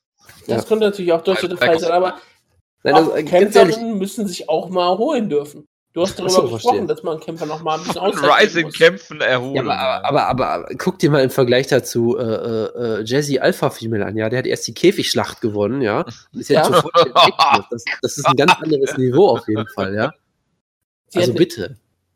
Ja, sie hat das Oh. erste Frauencage mit der Weltgeschichte bestimmt gewonnen. Warte, der Nickname von Alpha Female ist die Enforcer of the Four Horsewomen. Was? Was? La- laut Wikipedia. Female hat einen Nickname, das kommt jetzt sehr überraschend. Ja, ich dachte auch gerade, dass Alpha Female eigentlich mehr so ein Nickname ist, aber okay, ich, ich kenne mich wahrscheinlich in japanischen Yoshi nicht gut genug aus. Wer sind da denn die Horsewomen? Ich glaube nicht, dass die Namen mit Ronda Rousey meinen. Ähm, ich ich meine, es macht natürlich die Sinn. Horsemen äh, aus dem äh, Wrestling gemeint sind. Nein, nur es- so eine Nee, ja, Horsewomen steht hier. Nein, es, ist, es sind Ja. auf jeden Fall äh, äh, hier äh, Shinobu Kandori, Yumiko Hotta, Aja Kong und Mana- Manami Toyota, behaupte ich einfach. Okay. Eine davon hat äh, äh, ähm, äh, Dings ja schon besiegt. Ja? Das heißt, das heißt, ähm, Dings. quasi Gabby Garcia spielt jetzt die Batch Kohea in dieser Storyline, glaube ich. Nee, Moment, Ja. jetzt bin ich verwirrt. Ja, und-. Und, und Alpha Female ist dann an Anderson. Das verwirrt mich gerade alles sehr, muss ich zugeben. Das, ist, Okay. das wird mir noch nicht ganz Auf jeden Fall- offensichtlich. Es ist auf jeden Fall eine ziemlich unterhaltsame Karte und es werden ja noch Kämpfe angekündigt. Ist Satoru Kitoroka wird noch kämpfen auf der Karte, der wurde jetzt auch noch angekündigt, da hat noch kein Gegner. Aber ja, ähm, ich freue mich auf Ryzen und ich glaube, wer dort in Japan ist zu der Zeit, der wird eine gute Show sehen. Also niemand. Es werden bestimmt einige Japaner sich in Japan aufhalten. Das äh, kann durchaus sein. Gut, wo wir gerade bei Japanern sind. UFC hat Wang Guan verpflichtet. Aus China. Ja? Ist das richtig? Du wolltest Was darüber gab reden. dieses Wutke. Zitat? äh, I want to show the world my China power oder irgendwie Genau. sowas? China Ja. Power. Äh, scheinbar ist er ein talentierter Kämpfer, mehr kann ich dazu nicht. Chinese. Deswegen ist er sehr wichtig für Ja, Dummy- ja, aber du bist doch China-Experte. Ja, aber er, da war hat ja nicht dran teilgenommen. Ganz kurz, ich finde es natürlich schön, dass die UFC jetzt endlich sagt, hey, wir wollen eigentlich mehr, weniger Shows machen. Wir wollen diese, diese World fucking Global fucking Domination ein bisschen einschränken wieder. Jetzt wollen sie natürlich trotzdem wieder in den chinesischen Markt, also machen sie natürlich eine Show in Singapur. Ist vollkommen plausibel. Ähm, und Ja. was ich halt, ich finde es halt schon interessant, weil, weil sie sind halt jetzt in direkter Konkurrenz dazu One irgendwie, die ja auch immer in dieser Gegend viel veranstalten, Singapur, Malaysia und so weiter. Ähm, ich bin mal gespannt, wie das funktioniert, ob das wieder einfach so eine winzige Fight Pass Show wird, die keinen interessiert, oder ob sie da wirklich einen größeren Plan haben. Ähm, ich, ich bin auf jeden Fall mal gespannt. Ja, war One jetzt noch ein Stichwort, oder was? Nee, ich wollte das einfach nur mal, nur mal einwerfen. Über One reden wir natürlich gleich noch kurz, aber ich weiß ja nicht, was wir noch für News haben. Jetzt, würde ich sagen. Achso, Kampfankündigung Ja. kommt danach. Mehr habe ich nicht. One hat eine Show äh, am 11. März, das heißt, äh, während des Karats, äh, schöne Grüße Pius, nein, wir machen kein Karat-Preview. Ah. Äh, vielleicht gucke ich die am Sonntag dann mal gucken. Ja, muss ich mal gucken. Also ich werde Du versuchen, musst es zu die. UFC-Show Ähm, gucken. Das hat Priorität, Jonas. Ich habe mich sehr geärgert darüber, dass ich es nicht geschafft habe, den letzten Kampf von Angela Lee ungespoilert zu gucken, stattdessen mir irgendeinen so K-Pop-Scheiß angeguckt habe, was mich sehr, äh, sehr äh, kalt gelassen Keine hat. Sorge, ich spoiler den Kampf. Das ist kein Problem. Und ja, Angela Lee, so der große Star von One, äh, äh, zweitgrößter Prospect, äh, zweit- oder drittgrößter Prospect der Welt laut Patrick Wyman aktuell, ja, das muss man auch noch mal erwähnen, also ist da quasi schon ein großer Hype, deshalb wird sie auf jeden Fall verlieren hier. Ähm, und sie kämpft gegen Jenny Wang, wer kennt sie nicht. Äh, man muss aber eine Sache dazu sagen, um Jojo mal in den Kampf äh, äh, invested zu bekommen, ja. Wenn ich das richtig sehe, haben beide Kämpferinnen einen Sieg per Gogo Plaza. Richtig sehe. Also Ja. äh, genau, Wang hat Wang ist aus Taiwan, ja. Sie hat da letztens ein Interview abgebrochen, weil sie jemand gefragt hat, ob sie Chinesin ist. Das ist also auch geopolitisch sehr sehr brisant hier. Äh, Ich kenne das ja aus eigener Erfahrung. Man sollte Was, war- was war Taiwanesen, Ihre Antwort? man sollte Taiwanesen nicht äh, nach China fragen und ob sie sich chinesisch fühlen. Das ist ein ein? Bundes eine, Ich dachte, Sie sind China. Ja, aber sie sind ja das. Ich verstehe das, das- ich verstehe das nicht. doch diesen Namen. Oh, wie heißt wie heißt denn wer ist denn Taiwan offiziell nochmal? Sie haben auch so Die einen, äh, auch so einen äh, Namen. Republik China. Ja, irgendwie sowas. Und das, das ist aber was anderes als äh, die Volksrepublik oder irgendwie Ja. sowas. Ne? Ähm, und von den meisten Leuten wird Taiwan ja nicht als eigenständiges Land anerkannt, was Taiwanesen sehr oft sehr ärgert. Außer von Donald Trump. Ähm, und genau. Und ähm, Das ist aber kein Problem. Chinesen sehen Taiwan oft mehr so als eine abtrünnige äh, Bundesland oder sowas in der Art und nicht als eigenständiges Land. Und das ärgert, äh, ärgert äh, Leute aus Taiwan scheinbar sehr oft. Und ich habe das nur mitbekommen natürlich über, ähm, ähm, über Karim Sedan, den man auch immer, immer äh, abfeiern muss, ja, dass sie ein Interview gecancelt hat über eine, ähm, über eine Frage zu China. Mehr weiß ich dazu auch nicht, aber es ist natürlich faszinierend. Und wie gesagt, sie hat ihren letzten Kampf, sie ist unbesiegt, glaube ich, 4-4-0, 5-0 oder irgendwie sowas. Ähm, genau. Gogo Plata hat sie, hat sie in den letzten Kampf geholt. Und ist natürlich sehr interessant, weil das könnte ein tolles Grappling-Duell werden. Ja. Ähm, ah, genau. Okay, es, es gab ein Interview ähm, und dann wurde, wurde gesagt, man soll ihr alle Fragen vorher schicken. Und dann wurde gesagt, nein, sie macht das Interview nur, wenn alle Fragen, die China referenzieren, äh, entfernt werden. So. Ja, das, das ist auf jeden Fall poli- geopolitisch sehr interessant und auch kämpferisch könnte der Kampf sehr interessant werden. Wie gesagt, ich weiß nichts von, von Jenny Wang, ehrlich gesagt, außer dass sie halt einen Plata mal gezeigt hat. Für Angela Lee weiß man natürlich, dass sie unfassbar jung noch ist, ziemlich talentiert, großartiges Grappling hat, sehr, sehr unterhaltsame Kämpferin ist, die auch in ihrem letzten Kampf zweimal fast ausgelockt wurde, aber unfassbar unterhaltsam ist gerade am Boden. Und das ist ein Kampf, den man durchaus sich angucken sollte, denke ich mal. Das wird sehr spannend. Ansonsten, wie gesagt, hat man nicht viel. Wir haben, ähm, der Co-Main ist Richard Korminal gegen, Entschuldigung, Shannon Virachai, wer auch immer das ist, ähm, keine Ahnung. Äh, und wir Hast haben du noch, oder sind das echte Namen? Nein, ich habe gerülpst währenddessen, tatsächlich. So, Das, äh, mir, mir geht, ich habe heute die Kontrolle über alle Körperfunktionen verloren, muss ich leider sagen. Also, Oh du, Gott. du bist bestimmt auf Toilette gerade, weil du keine Kontrolle Deshalb hat das hier auch gerade so, genau. Nein, also, ähm, wie gesagt, ich, ich fand diesen einen Typen natürlich sehr schön, die Stamm zur Am, Amnuai Siri Choke, wo ich sehr hoffe, dass er ein, ein, eine Submission erfindet, denn auch der Amnusai, Amnusai Siri Choke genannt wird ab sofort. Darauf freue ich mich so ein bisschen. Ich freue mich natürlich auf den, auf den Bruder von Kelvin Gastelum, nämlich Kelvin Ong, der im Opener kämpft. Ähm, aber ansonsten ist da keine einzige Person, dessen Namen ich auch nur kenne. Und das ist bei One sicherlich der Trend auf jeden Fall. Aber den Main Event sollte man sich angucken. Matchankündigung bitte. Mighty Mouse gegen Wilson. Hayes. Du enttäuschst So, mich. so macht das keinen Spaß, Wutke. Gut, Aber heißt äh, ja so. Wilson. Äh, Demetrius Johnson hat das ja auch angekündigt bei der Show und das war ähm, traumhaft, wie er da stand in seinem pinken, ich meine Salmon-Shirt und ähm, sagt, ja, Salmon. ich kämpfe jetzt gegen Wilson Hayes und sagen. ich kämpfe jetzt gegen ich kämpfe jetzt gegen Wilson Hayes, äh, wie man jetzt hier in die Titelverteidigung kam. Ich möchte Anderson zum Rekord einstellen. Bitte schaut, bitte schaut die Show. Ich möchte nicht von, ich möchte nicht entlassen werden. Ich möchte nicht das Bantamweight hoch. Ich möchte nicht nach Ryzen. Das hat er glaube ich mehr oder weniger so gesagt. Bitte. Nach Russland möchte ich auch nicht. Ich möchte Also ganz ehrlich, wenn, dann landet er bei One natürlich, weil Matt Hume ja auch der One irgendwas Vizepräsident ist. Ich glaube, bei One äh, will er auch nicht landen. Meinst du? Der König Nee. von Singapur, Demetrius Mightymouse Johnson. Der Viviano Fernandes hat seinen Vertrag bei Singapur One verlängert, ne? Yep. Ähm, ja, äh, es ist auf der Fight Night, ne, der Main Event. Mighty Mouse gegen Wilson Reis. Fox, glaube ich, ne? Kann sein. Ich habe nur Fight Night gelesen. Ich wusste jetzt nicht, ob es Fox ist. Ja, Fox. Vielen Dank aus dem Chat äh, für den Hinweis. Dann haben wir Stefan Struff gegen Francis Ngannou findet nicht statt, obwohl er angekündigt wurde. Genau. Die Nummer wurde Stuf hat, ist äh, vielleicht ein bisschen zu heiß, weil Amnesty angerufen hat. genau, und dann kam Stuf und hat sich schnell ausgedacht, dass er noch sich von der, von der ähm, OP erholen muss.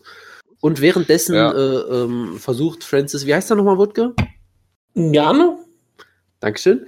Äh, versucht ich gar nicht, nicht so gut, aber gehofft. Kampf mit, mit Alistair Overeem sich anbandeln, scheinbar. Ja, Francis Camon hättest du jetzt sagen müssen. Der französischstämmige Bomber, das hätte ich auch mitbekommen. Genau, der. Ja, äh, der deutsche hoffnungsvolle Kämpfer bei UFC jetzt äh, aus seiner UFC-Niederlage zurückgekommen ist. Alan Omer hat einen Kampf gegen äh, Robbie Peralta, UFC-Veteran in Dubai. Ja, warum nicht? sonst? Ich hoffe, dass Eric Prindle im Main Event steht, sonst bin ich leider nicht interessiert.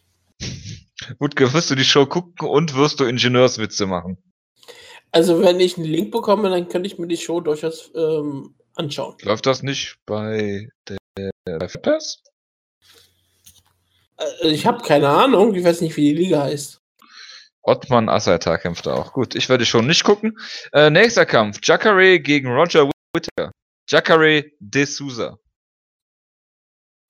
Ja, es war ein schöner Kampf und es ist, glaube ich, ein Number One Contenders Kampf. Ich glaube, der Sieger dieses Kampfes wird den Sieger von, von GSP Marke Bisping ausräumen. Über den Das, Kampf haben wir noch gar nicht gesprochen nebenbei. da, jetzt wollte ich wieder für den Schlau. Ja, ich fände auch gut, dass Jacare endlich mal seinen verdienten Titel schaffen würde im Middleweight. Er wird ja nur noch gescrewt und äh, muss 43 Mal Chris Camozzi besiegen, äh, damit er wirklich einen Titelshot bekommt. Und ich würde es mir wünschen, Jacare gegen Whittaker klingt nach einem großartigen Kampf und ich wünsche mir, dass Jacare gewinnt. Jacare gegen Bisping ist ein schöner Titelkampf, ganz ehrlich gesagt. Gut. Äh, ganz, Bisping wird natürlich nie gegen einen von beiden kämpfen. Das ist ja vollkommen klar. Aber gut, das ist der andere Punkt. Da kommen wir ja gleich noch zu. Ja, aber er wird, er wird eher gegen, er wird eher gegen YOLO kämpfen, würde ich damit sagen. Ich glaube nicht. Auch das nicht. Nein. Und er war auf Chamber gegen Mike Perry. Äh, Manche dann- Leute wollten Mike Perry bei Team Schlagkraft haben. Ah, ich fand genau, es ich sehr wollte- gut, dass ich die Regelung hatte, keine Amerikaner zu nominieren. Ich, ich, ich wollte noch, noch eine Sache sagen. Jetzt muss ich natürlich nachgucken, wer das geschrieben hat, dieses Feedback, der vielleicht sogar zuhört gerade. Ich weiß Angster es nicht. warst du, oder? Ähm, genau, Punkster, hört ihr gerade zu? Punkster, Punkster? Ja, hört, Ja. hört, hört tatsächlich. Ja, ist sehr schön. Äh, schöne Grüße natürlich nochmal. Danke fürs Feedback. Ähm, eine Sache wollte ich sagen. Mike Perry wurde nicht nominiert, weil der für mich für alles steht, was ich am Sport hasse, so ungefähr. Ähm, Also ich muss er- aber leider sagen, gelockt? ich muss du aber hast leider sagen, Sport. ich muss aber leider sagen, Marcel Fortuna hätte ich sofort genommen und vermutlich sogar gelockt. Ich hatte ihn schlichtweg vergessen. Tut mir leid. Das, das, Ah. hat mich, das- da- da hab ich- da hab ich mich, äh, da habe ich mich sehr geschämt, für, muss ich sagen. Gut genug, die nicht nominieren, weil er, äh, weil er Japaner, hätte ich was gesagt. Weil er Amerikaner. Ist. Hm. Ja. Vielleicht ist er Hawaiianer, dann würde er auch, auch Asi halten. So, Aber er äh, wäre auch Amerikaner als Hawaiianer. das ist richtig. Äh, dann, Ist ja nicht Puerto Rico hier. äh, Ricardo Lamas gegen Frankie Edgar ist wohl in der Mache, wenn man äh, Twitter Glauben schenken darf. Das, was ich einen hervorragenden Kampf fände. Jupp. Und angekündigt wurde noch John Dodson gegen Eddie Wineland. Auch das ist natürlich ein hervorragender Kampf. Klingt auch erstmal sehr gut. Jupp. Und den Kampf, den wir natürlich alle sehen wollten, alle, und damit meine ich wirklich alle, Ja. ist die Rückkehr von äh, Georges St. Pierre gegen Uh, ein, einen gewissen Michael Bisping, Jonas, bist du immer noch betrunken hier? Ist ja der nach Alkohol riechen soll. Ich bin nicht besoffen im das zu Michael. Bisping. Ja? Das, ist, das, Ich- ist, das ist ganz normal bei Michael Bisping. Ich möchte fürs Protokoll sagen, ich habe dieses Wochenende auch nicht eine halbe Stunde in aller Öffentlichkeit eine, eine Fehde mit äh, Eddie Bravo ausgetragen, wo es vermutlich darum ging, ob 9-11 wirklich stattgefunden hat oder so. Ja, oder ob die Amerikaner wirklich auf dem Mond gelandet sind. Ja, oder irgendwie sowas. Also Michael Bisping hatte ein ereignisreiches Wochenende auf jeden Fall. ja, das, Und ein sehr erfolgreiches großartig. Wochenende. Ja. Warum, was hat er denn gemacht?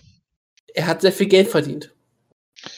Ich glaube, ich schreibe Callum Bisping mal an auf Twitter, kurz, ob er denkt, dass sein Vater gegen gegen äh, GSP gewinnt. So. Ich glaube, das haben schon viele Leute bestimmt ihn schon gefragt. Das werden wir sehen. Äh, gleich. Aber Aber, ja, redet ähm, mal über den Kampf. Also ich Ja, der ganz Kampf ehrlich, ist, ist der natürlich ein Kampf, kompletter Witz und es ist alles scheiße und Wutke bitte. Du es bist ist scheiße. der Kampf, der gebuckt werden musste. Weil Natürlich. ins Middleweight zurück äh, zu, ähm, möchte. Dann gibt es nur den Titelkampf. Es gibt im Middleweight keine anderen Kämpfer, die ähm, so viel Geld versprechen wie Michael Bisping. Michael Bisping ist der Champion. Er ist der vermarktbarste Kämpfer im Middleweight aktuell.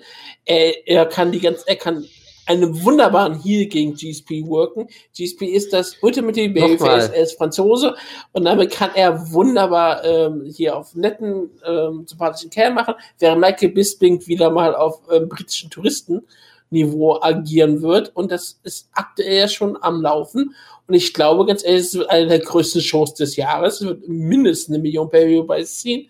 Und ich glaube, nachdem Michael Bisping den Kampf dann gewinnt, und ich glaube, Michael Bisping hat sehr gute Chancen, den Kampf zu gewinnen, dann ähm, wird er einer der größten Kämpfer in der UFC-Geschichte sein. Denn wenn er den besten Mixed Martial Arts Kämpfer aller Zeiten hier besiegt, dann hat Michael Bisping generell Anspruch, einer der besten Middleweight Champion aller Zeiten zu sein, nach Anderson Silva. Also ich bin ähm, sehr beeindruckt von, ähm, von diesem Kampf. Ich finde auch sehr schön, dass sie es tun. Ähm, es ist der perfekte Kampf. Es ist das, was man im Jahr 2017 sehen möchte. Das, das jetzt Zwei- wirklich. Zwei- Ja, ich hab das das wirklich an Callum Bisping. Warum? Wo ist das Problem? Oh Gottes Man Willen. wird ja Also- wohl Callum Bisping mal fragen dürfen, wie er Ja klar, du bist Twitter ja da. Ähm, Michael Bisping auf jeden Fall ähm, in einem Moneyweight-Kampf gegen GSP um den Middleweight-Titel. Es ist, wie gesagt, das ist Mixed Martial Arts 2017. Es geht mehr darum, was unterhält die Leute, was bringt Pay-Per-View-Buys. Und das ist, sind nicht irgendwelche Kubaner, die sich irgendwelche ähm, Mittelchen in den Arsch stopfen, damit sie gegen Jacare nicht verlieren, sondern das sind echte Champions, die äh, Legenden Ja, bezwingen. Silver oder Dan Henderson oder Karrieren beenden, wie die von Rook Rockhold. Also ich bin beeindruckt und ich finde das schön. Michael Bisping ist bereit und ich halte das auch für den richtigen Kampf. Ich halte das, ich halte das für besser. Ich halte es, ich, ich sehe lieber GSP gegen Michael Bisping als Michael Bisping gegen Yolo Romero. Ja, du hast, bist halt auch, hast halt auch keine Ahnung, Junge. Nein, Also- ich weiß halt, was die, was die Masse hören wird. Ich bin die Norm, das weißt du. ja, das Aber, aber, aber sowas von, ja. Also, ich habe natürlich auf mehreren Ebenen äh, Probleme mit diesem Kampf, muss man vorsichtig sagen. Ich bin ja ein, ein gewisser Fan zu einem gewissen Maß von Yolo Romero, deshalb bin ich natürlich auch gewiss, ein, ein gewisses, ähm, eine, eine gewisse Subjektivität kann man mir sicherlich zusprechen in dieser Hinsicht, dass ich natürlich will, dass er einen Titelshot kriegt. Ich weiß, das ist jetzt Ah, schockierend. Ich weiß, ich weiß. Aber trotzdem, ich finde den Kampf auch so ziemlich bescheuert, aus mehreren Gründen. So, wir haben natürlich auf der einen Seite die sportliche Perspektive. Sportlich ist der Kampf ein Schwachsinn und kompletter Witz und sollte nicht Sportlich ist es der Weltmeister gegen den weltbesten Kämpfer aller Zeiten. Ja, der drei Jahre lang, äh, der drei Jahre lang nicht gekämpft hat. Ja, also aber bitte. es ist- sportlich nicht hört. Nein, aber wir Bisping ist der beste Kämpfer im Middleweight aktuell. Wir haben Objektiv hier- ist er der beste Kämpfer im Middleweight. Er ist Wir der haben jetzt- Weltmeister. wir haben jetzt zum ersten Mal seit Jahren interessante Contender im Mittelwelt. Wir haben einen Yolo Romero, der einen Titel längst verdient hat. Wir haben einen Jacare, der den Titelshot längst verdient hat. Wir haben Ja, er einen- hat er den sogar haben- eher verdient als, als ein Jo Romero, der den nicht Nö, er hat ja gegen ihn verloren. hat und auf Drogen war. der wurde freigesprochen von Usada, du, du Trottel. Ja, Ja, Also das bitte. normalerweise Das hat das ungefähr jeden- was zu bedeuten. Du findest das sonst immer relativ schrecklich, wenn die Leute so freigesprochen werden und machst dich darüber lustig. Aber Jo Romero findest das in Ordnung. Wieso mache ich mich denn drüber lustig? Ich mache mich doch nicht drüber lustig. Wenn Usada hier Ver Ver Verfahrensfehler hat und ihnen nachgewiesen werden kann, dass er Tainted Supplements hatte, das ist doch vollkommen in Die er sich geholt hat, weil er wusste, dass sie tainted sind. So viel, so viel Intelligenz traust du Yolo Romero. Das ich ich ja nicht. spannend. glaub, er hat- so viel ich glaub, er hat bewusst seinen Beratern gecheatet. zu. Also, wie auch immer. Was ich damit nur sagen möchte, bevor eure infamen Unterstellungen wieder losging. Middleweight ist aktuell relativ gut. Es gibt aktuell Leute, die einen Titelshot verdient haben. Yolo, Jacare, ähm, Gerg Musashi ist aktuell auf einem ziemlichen Hoch, der auch ziemlich nah dran ist. Ähm, Daniel Roger Kelly, Whittaker, Roger Whittaker. Roger Kawita, wenn, wenn er den der nächsten Kampf wird. Du hast lauter interessante Challenger. Stattdessen hast du hier diese Witzveranstaltung, dass wir erst diesen absurden Kampf gegen Dan Henderson haben, der schon eine totale Zeitverschwendung war. Der, wie, wo gemerkt, der Kampf gegen Dan Henderson, wer ist gerade gegangen? Ich weiß das nicht. Ist das, ist das Wutke jetzt? Ich bin da. Achso, es klang gerade, als wäre jemand einfach aufgestanden und weggegangen gerade. Gut. Ähm, es gab jetzt schon diesen Kampf gegen den Henderson, der eine Witzveranstaltung war aus sportlichen Gründen, wo Michael fucking Bisping, der beste Middle auf der Welt, zweimal fast von Dan Henderson ausgenockt wurde mit 87 Jahren so ungefähr, ja. Also bitte, das war schon lächerlich genug. Ja, dass Bisping nichts kann, steht ja auf dem anderen Blatt. Und jetzt wird die Division wieder aufgehalten, weil wieder nichts passiert, weil es diesen Kampf gibt, wohin, wo während, währenddessen Yolo Romero langsam äh, in Rente gehen muss. Also ich, wenn weil du er Promoter er wärst, würdest du 50 auch. YOLO booken, oder was? Auch wenn du damit weniger Geld verdienst als mit GSP gegen Bisping. Du hast ein limitiertes Zeitfenster mit GSP. Er will, Mit er will nicht. jetzt den Kampf wird mit haben. 100 noch kämpfen, wenn er weiter so Also, Aber er ist. möchte jetzt Zwei einen Sachen. Kampf haben. Und es gibt Zwei nur Sachen. einen Middleweight Champion und der ist Michael Bisping. Zwei Sachen. Erstmal, wie gesagt, ich habe eben nur über die sportliche Ebene geredet. Ja, da ist es vollkommen scheißegal, wie viel Geld du verdienst. Das ist erstmal eine gesonderte Betrachtung. Ja, auf dieser sportlichen Ebene ist es Schwachsinn. Ja, Auf der sportlichen reden. Ebene, Ebene kannst du nicht sagen, dass der Weltmeister gegen den weltbesten Kämpfer aller Zeiten in der UFC-Geschichte äh, sportlich nicht interessant ist. ja, red dir das ruhig weiter ein. So, Das Äh, ist Das sportlich ist interessant. objektiv so. Michael Bisping ist objektiv der beste Kämpfer aktuell, weil er ist der Weltmeister. Das spricht dafür, dass er die Nummer eins ist. Frag mal Ric Flair. Und hier kannst Ja. du auch einfach mal sagen, GSP ist objektiv ganz klar der beste Kämpfer in der UFC-Geschichte. Er Ist das oder so? Anderson Silva. Und wen Ist hat Michael so? Schon besiegt? Anderson Silva. Also gibt es noch den anderen Namen, den er besiegt hat. GSP. Und nee, macht, macht alles vollkommen Sinn. er hat die beiden besten Kämpfer in der UFC-Geschichte besiegt. Und dann, bin ich, dann, dann bin ich dafür, dass er nochmal einen Titelkampf hat. Weil er hat, John einen- Jones. hat dann nochmal einen Moneyweight-Kampf und er kämpft gegen Chuck Liddell. oh Gott. Ja, ja, ich weiß. Das, Und da verliert das, er dann. das ist der Sport, den du haben willst. Per iPod verliert er dann. Ja, genau. Das ist der Sport, den du haben willst. Das, das, ganz ehrlich, da muss ich doch nichts weiter sagen. Du, du disqualifizierst dich doch hier selber mit solchen Aussagen. Ja? Also, da, das Nein, ist der sportliche Sport, den Punkt. ich haben möchte. Das ist der Sport, den wir alle haben möchten, wenn wir uns Also. entdecken. Sport, sportlicher Punkt, ganz kurz, den hatten wir jetzt abgehakt. Kampf macht keinen Sinn auf sportlicher Ebene, alles klar. Jetzt kommen wir zu der Business-Ebene und auch da würde ich argumentieren, dass der Kampf auf keineswegs zwingend sein muss, ja? Klar, Natürlich, natürlich eine okay. Million Pay-Per-View bei ist Natürlich- natürlich, natürlich schlechter man. als 250.000 mit Joel Romero. Da, nein, natürlich. Erstens mal, Also du würdest jetzt privat eher Pay-Per-View von einem Kampf YOLO gegen äh, Bisping kassieren wollen, als äh, Bisping gegen GS. wa Moment, warum kassiere ich Pay-Per-View-Punkte? Ja, ich meine nur, als, äh, aus deiner persönlichen Ebene würdest du dann, Ist wenn du jetzt, die Wahl hättest zwischen, zwischen den beiden Kämpfen, du müsstest dir aussuchen, an welchem der beiden Kämpfe du mitpartizipieren wollen Nein, in, würdest. in, in, Moment, Moment, Moment, Moment. Ihr versteht das vollkommen falsch. Ihr, ihr stellt das Ganze ja so dar, als wäre die Möglichkeit A, wir haben Bisping gegen GSP und die Möglichkeit B wäre, wir haben YOLO gegen GSP und äh, YOLO gegen GSP. YOLO gegen natürlich. GSP. Jonas, du bist verwirrt.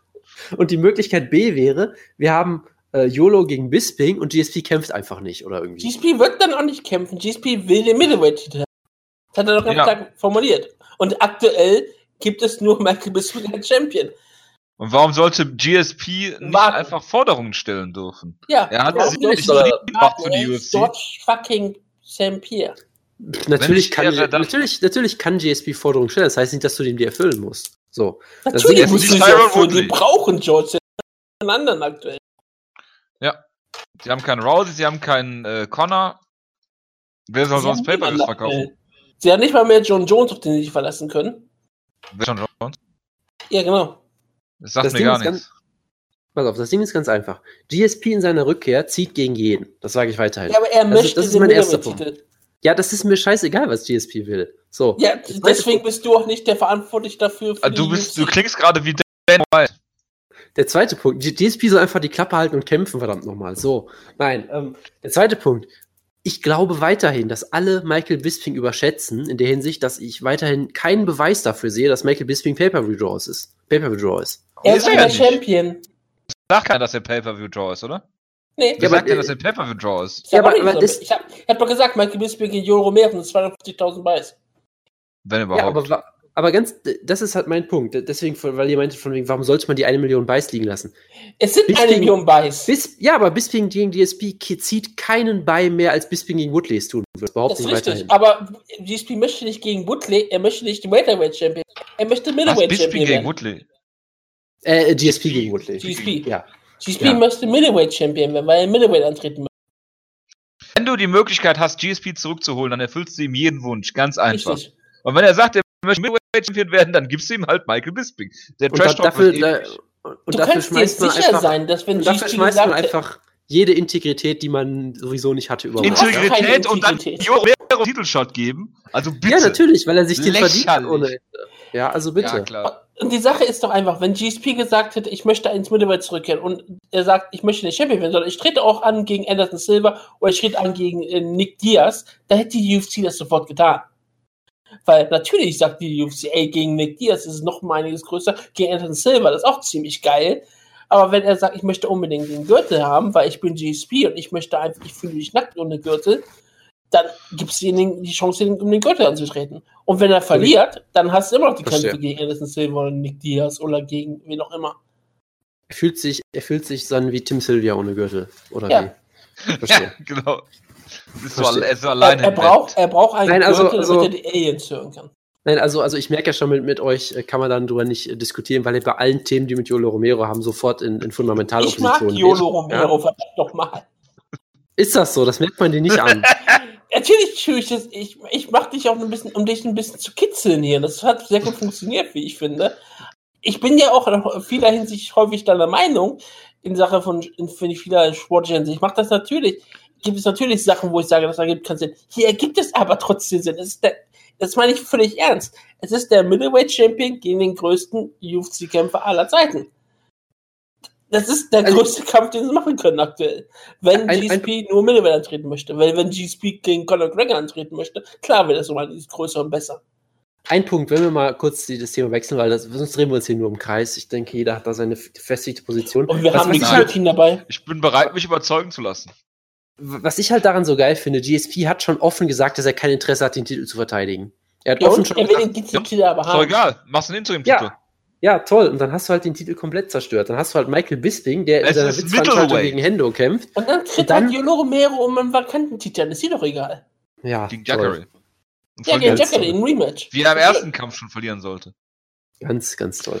Gareth Dann hast du sogar die, McLellan. dann hast du sogar die schwirrt bei allen Möglichkeit, unterm Radar. dann hast du sogar die sagen. Möglichkeit, dass Jacare und Yolo Romero zur selben Zeit den Titelshot bekommen, den sie beide verdient haben.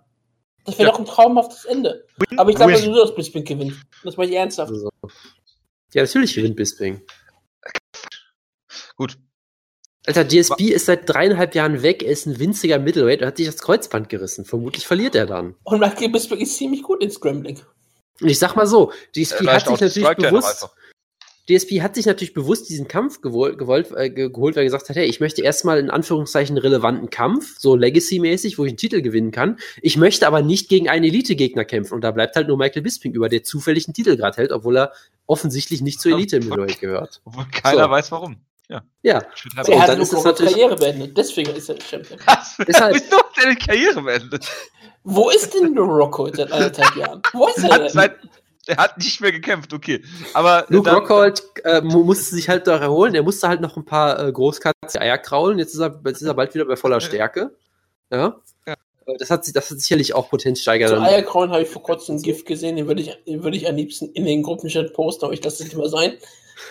Ist es, ist es Post safe for work? Ins. Nein, es ist nicht safe for work. Dann lass es bitte. Dann lass Dann es mach bitte. doch ins okay? Interne. Ist das jetzt- Privat.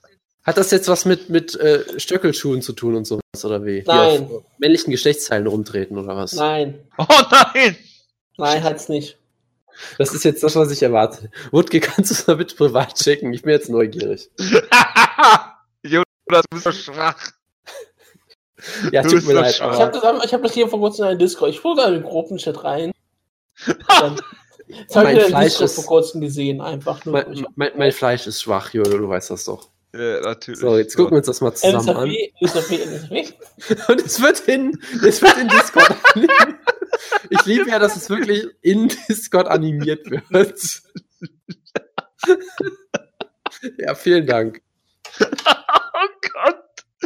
Oh Gottes Willen, was, was ist das? Ja, Dankeschön. Ich muss mich Jojo, kurz kann ich dir aber sammeln. beschreiben für unser Podcast. Da- Das hast du jetzt aus dem Instagram-Feed von Develante, oder wie? Nein, das habe ich einfach nur gefunden. Ich werde es jetzt auch ähm, rauslöschen. Und Poste, alles ist- wenn du das, wenn du das Und alles ist gut. äh, schickst, ne? Ich möchte gar nicht wissen, wo du sowas findest, aber irgendwie, nee, lassen wir das. Ähm, ja, sehr schön. Ähm, was wollte ich jetzt nochmal sagen? Ähm, äh, ja, wie auch immer. Von daher, ich, das, das eine Ding, was ich halt schon finde, die Kritik daran war natürlich sehr hart von vielen Leuten.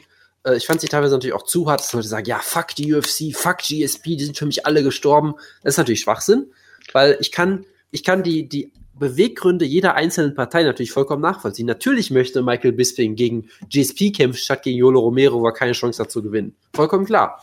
Ja? Der will Geld verdienen, aber gut. Es ist schon, Genau, na, natürlich möchte er das. Das macht aus seinen äh, äh, äh, äh, äh, individuellen, subjektiven Beweggründen vollkommen Sinn. Das ist vollkommen klar. Ja? Genauso macht es für GSP Sinn, weil er möchte einen Titel gewinnen und den kann er gegen Bisping natürlich vielleicht machen. Ja? Genauso macht es für die UFC in diesem Sinn äh, irgendwie Sinn, auch wenn ich weiterhin glaube, dass es nicht die, die optimale Nutzung von, ähm, von, von GSP wäre. Aber gut, ich kann es für alle Beteiligten individuell verstehen. Ich kann es niemandem der einzelnen Leute übel nehmen. Das ist ja gar nicht das Ding. Nur ich finde es halt trotzdem als Gesamtkonstellation einfach sehr, sehr enttäuschend und sehr, sehr unschön. Und äh, ja, das wollte ich dazu noch gesagt haben. Gut, du glänzt ja auch öfter als der Rainer Wendt diesen Podcast. Hast du gesehen, was der, der, der Gunther in den Gruppenchat geschrieben hat, Jonas? Ja, Albert Tumanov hat auch bei, bei ACB unterschrieben. Das habe ich gerade gesehen, ja. Gut, dann können wir jetzt die News schließen, oder? Ja, bitte. Äh, kommen wir zur Fight Night in Brasilien. Brasilien. äh, Fortaleza. Kommen wir zum Serientäter. Genau. Letzte Woche hatte ich Pech gehabt, dass mein Kampf nicht dran kam. Das ist relativ tragisch, aber jetzt ist Jonas dran mit einem Prelim-Kampf. Oh ich müsste natürlich die Card aufmachen. Gib, äh, überbrück mal mit irgendwas. Ich habe die Card nicht Da offen. reden wir schon mal über den Main Event. Dann reden wir über den Main Event und danach machen wir die Auslosung, okay? Ja, Jetzt habe ich die Victor, Card natürlich Vic- offen. Victor Gracie gegen Calvin Gaston. ja. Die Frage ist, Oh. ist es äh, Vintage Victor Gracie? New Old TRT Victor? Oder ist Young, es, Dino äh, Young Dinosaur. Ist, ist, es, ist, ist es eigentlich das, der, der Retirement-Kampf von Victor Belfort? Victorosaurus? Äh, kann sein. Er Vitor hat mal Belfort darüber wird seine gesprochen, dass er seine Karriere beenden wollte. Vitor Belfort, der wird in zehn Jahren noch kämpfen, ganz ehrlich. Aber ich habe Frage es ist, ob nicht, ich habe es nichts Offizielles irgendwo vor kurzem Ja, der hat das mal so gesagt. Aber gut, reden wir über den Kampf. Vitor Belfort ist natürlich. Ähm, ist er Shot oder hat ihn einfach die Zeit überholt? Ich glaube, Äh, die ich Zeit hat glaube- die 17 Mal überholt. Ich glaube, er Aber hat er die Zeit immer, wieder, ist aber immer wieder gesprintet und ist der Zeit wieder vorausgekommen. Ja, also ähm, es ist ja jetzt Post-TRT. Vitor ist zwar in Brasilien, aber ich glaube trotzdem, dass er das so nicht durchkriegt, wie er eigentlich das vorhätte. Und sage Calvin Gastelum, das ist der Young Gun, das ist der junge, auft- aufstrebende ähm, Star, das ist der, der Tim Kennedy auseinandergeschraubt hat, was Jonas sehr freuen wird. Das ist der, der Rick Story aus der UFC entlassen hat, obwohl er dann noch eine weitere UFC-Karriere hatte. Das ist derjenige, den wir alle lieben von Tough. Und das ist derjenige, der hier auch den Main Event äh, gewinnen wird. Ich glaube tatsächlich, Calvin Gastelum hier Cardio-Vorteile haben wird gegenüber Vitor. Es ist ein Fünf-Runden-Kampf. Ich hoffe, dass es so lang geht. Und ich sage, Calvin Gastelum wird Vitor Belfort hier in der zweiten oder dritten Runde ausmachen. TKO. Und äh, ich meine, er hat eine gute Zukunft im Middleweight. Ist zwar nicht der größte Middleweight, aber ähm, er wird da hoffentlich keine Probleme haben, das möglich machen. Und man hat gesehen, auch gegen so einen, so einen soliden Middleweight-Kämpfer wie Tim Kennedy, dem kann er auch Holy bieten und den auch besiegen, weil Tim Kennedy schlägst du nicht einfach so K.O.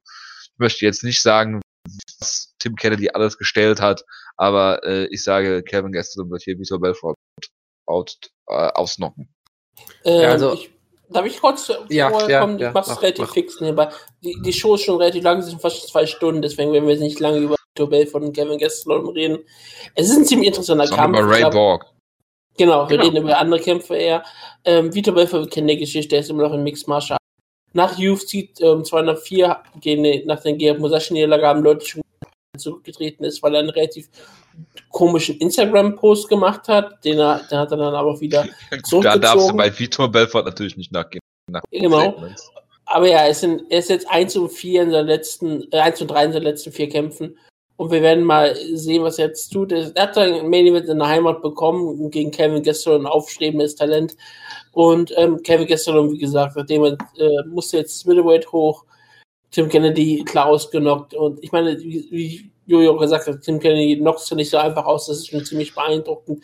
Und ich glaube, wenn Kevin Gastelum Middleweight komplett ernst nimmt und wenn er, wie gesagt, immer weiter Masse aufbaut, was, was er scheinbar getan hat, dann ist er, glaube ich, auch dort ein ziemlich großer Contender, wenn er es dann schafft.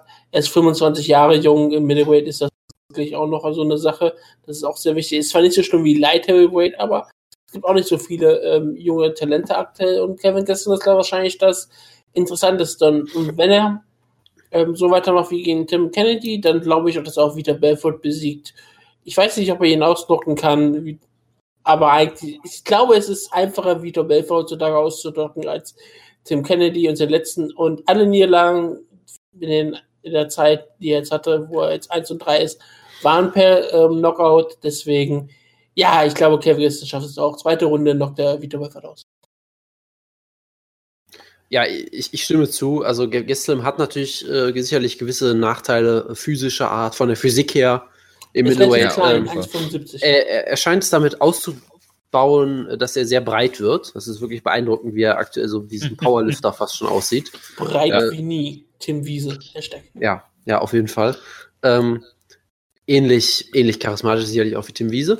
Ähm, und trotzdem, trotzdem sollte er, trotzdem sollte er damit gut klarkommen. Er hat ja schon gemerkt, dass er mit Tim Kennedy ziemlich gut klargekommen ist nach der, nach der schweren ersten Runde, einem der von der Physik her sicherlich auch äh, sehr, sehr äh, massiven und äh, über, überwältigenden Middleweight. Und das hat er gut, gut gelöst. Physik Und hier gut. Vi- Vita Belfort ähm, ist natürlich immer noch das Phenom. Er hat immer noch Brasilien hinter sich. Äh, Er hat immer noch eine Kombination in sich. Ja, ein, einen Blitz hat er immer noch in sich. Das hast du ja sogar gegen Musashi so ein bisschen gesehen, auch wenn Musashi das alles gut unterbunden hat. Das wir bisschen hat er- Blitze sind. Das bisschen hat er immer noch, die zwei Blitze sind für den Gruppenchat vorbehalten, natürlich. Wenn Jojo wieder äh, Grammatik. Ja, äh, äh, die habe ich gerade schon drüber nachgedacht. Ja. Ähm, und ja, und ich glaube halt, Vitor Belfort wird es vielleicht versuchen, am Anfang ihn, ihn zu blitzen einmal, dann wird es nicht klappen, dann wird Vitor Belfort wie immer äh, hinaus verlieren und wird äh, zerbrechen und Kevin Gastelum wird ihn finishen. So, fertig. Ja, oder er wird ein Blitz erfolgreich sein, ähm, er kann gestern in der ersten Runde ausnocken oder vielleicht submitten, wenn er im Boden genommen hat und ähm, danach seine Karriere nicht beenden, sondern einen Titelkampf fordern gegen Michael Bisping. Gut. Jonas, du hast dich für Godofredo Pepe gegen Kyle Bochniak entschieden. Nein, natürlich nicht, weil der Kampf, das ist ja zu offensichtlich. Da würde jeder auf Godofredo Pepe tippen und der würde natürlich gewinnen, dann wäre das Thema erledigt. Das ist Correa, mich- was er tippt. Ich habe mich entschieden für Francisco Trinaldo gegen Kevin Lee, was das, weil das wirklich ein sehr faszinierender Kampf ist, wie ich finde, zwischen zwei sehr. Das ist ein Main-Card-Kampf Äh, laut Topology. Echt? Also laut UFC.com ist es ein Prelim-Kampf. Und laut Wikipedia auch ist es der Ja, also Topology ist vielleicht, vielleicht, vielleicht ist Topology einfach scheiße. Danke, Jojo. Das wäre endlich Nein, einer Meinung Topology sein ist können. gut. Ja, okay. Francisco Also- Trinaldo gegen Kevin Lee ist Ja. etwas ein Main-Event. Ja. Machen wir jetzt mit, Damit- dem, mit der Maincard weiter, oder was? ja, wir machen das mal mit der Main-Card. Also ganz kurz. Shogun Hua gegen Jambelante ist ein traumhafter Kampf und damit meine ich, der Kampf ist ein Albtraum, weil Shogun Hua vollkommen kaputt ist natürlich und er wird vermutlich Jambelante trotzdem natürlich locker besiegen, ja. Ja, und äh, es ist auch traurig, weil es kein Pay-Per-View ist, es wird kein Embedded geben und das ist einfach eine Verschwendung von Jambelante. Es, ich find's, ich find's traurig, ich find's, ich find's äh, kriminell fast schon. Ja, weil Ja, ist dafür. Aber es gibt einen Countdown. Es gibt eine Countdown-Show. ah, mir okay, dann, dann, könnte da, das könnte schon was Interessantes dann dabei rauskommen, ja. Weil Show- ist ein unfassbar unterhaltsamer Kämpfer und er kann, er könnte vermutlich gegen Shogun gewinnen, wenn Shogun so kaputt ist, aber ich glaube, es wird immer noch reichen, um Valente brutal auszunocken. Und ja, was soll man dazu sonst noch sagen? Was man dazu sagen muss, ist, dass Mauricio Shogun auf einer Zweikämpfe-Siegesserie ist. Hat Little Knock besiegt und Beastin 25-8 natürlich. Und äh, ja, Gian Villanti hat einen richtig beschissenen Kampf gehabt in Albany im September, den ich jedem, den, den ich jedem ans Herz legen möchte, der gerne auf schlechte Light Kämpfe steht. Und ja, man muss die Person Gian Villanti natürlich lieben und den Kämpfer Gian Villanti nicht so unbedingt. Aber wenn ich hier nach MMA-Math vorgehe, beide Corey Anderson besiegt, also gibt es einen Draw. Tendenziell würde ich aber vermutlich eher auf Shogun tippen. Bitte. Wutke. Ich soll was sagen, okay. Ähm, Also, so läuft das hier meistens in diesem Podcast. ja, aber ich dachte, du willst erst was über. Äh, Hab ich doch schon Hat er doch gerade schon. Ehrlich? überhaupt Du hörst ja noch weniger zu als sonst. Okay, ich, ich habe ich hab, ich hab Nachforschung mit, über, Oh nein! Was hast ich habe mich um? Seelentiere gekümmert. Also ich habe Ausreden und diesen. Hast du wieder, hast du wieder schöne GIFs gesucht oder was? Nein, nein, ich habe etwas für die Relevantes für die Show sogar gesucht. So, Ist so. ja auch egal. Ich glaube, Mauricio Shogunhua ist dem Tod näher als dem Leben. Deswegen sage ich, dass Gian Villante hi- ihn besiegen wird für New York. Für New York. Ja. Und danach äh, wird er nie wieder, wird er aus, aus Dank mal irgendwann in einer New, echten New Yorker Show antreten dürfen. Sehr gut. Ähm, dann.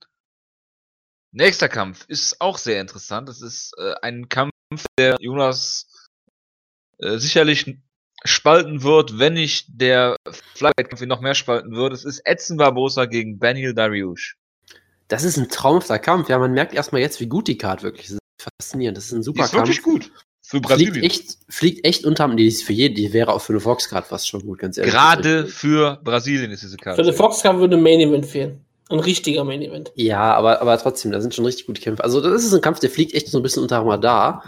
Äh, Edson Barbosa, ich, ich finde ihn weiterhin großartig und ich finde diese Entwicklung, die er gemacht hat, toll. Von dem Typen, der dazu geführt hat, dass Wutke mir sehr komische Nachrichten auf WhatsApp schickt, die ich jetzt nicht zitieren möchte, als er gegen Jamie Warner verloren hat. Ähm, nein, tue ich nicht. Mache ich aber gleich. Nein. Ja, tu das bitte. Du hast das Bild natürlich immer noch gespeichert, das finde ich sehr schön. ich hab's als Favorit gespeichert. Sehr, sehr, sehr schön. Ähm, aber er hat sich halt immer weiter gemacht. Er hat natürlich immer wieder ein paar Rückschläge gehabt hier und da, aber er entwickelt sich einfach immer weiter. Äh, hat gegen Tony Ferguson war er schon ziemlich nah dran, wie ich fand. Äh, hat Paul Felder äh, zu einem Drehkreisel mutieren lassen, der relativ ineffektiv war. Hat Anthony Pettis outstriked, wunderbar. Dich Nicht gehindert hat, ihn zu hypen. hat Gilbert Melendez ähm, besiegt in einem ziemlich guten Kampf, auch da zuletzt. Und er, er hat sie einfach richtig gemacht. Er ist natürlich immer noch dieser unfassbar dynamische Striker. Ja, auch wenn wir ja gelernt haben, er hat nicht die beste Kick-Technik im Lightweight. Das hat natürlich ähm, äh, hier der Gegner von, äh, von Groovy Lando Veneta, dessen Namen ich jetzt vergessen habe. David Tamer hat natürlich die beste Den du auch Also- gehypt hast, ja. die beste Tritttechnik, ja, er hat, aber er hat die dynamischsten Kicks sicherlich und ist ein großartiger Striker natürlich, der sich auch im Boxen stark verbessert hat. Ähm, Sicherlich. ist auch aber auch, auch in anderen Dimensionen besser geworden, ist ein besserer Grappler geworden, auch äh, Takedown-Defense ziemlich gut geworden. Und Benil Dariush ist halt dieser Typ, der halt als hochdekorierter Grappler in den Sport kam, äh, aber auch ein ziemlich guter Striker geworden ist, halt unter Rafael Cordero, diesen typischen Cordero-Style auch gelernt hat, gutes Multi, guter, guter Druckkämpfer, ähm, was Ja. ihn auch weit gebracht hat, bis halt auf diesen einen Schluck auf im Prinzip. Äh, gut, er hat gegen Michael Johnson für fast alle verloren, okay, hat die Sehr gut, dass du das wörtlich übersetzt.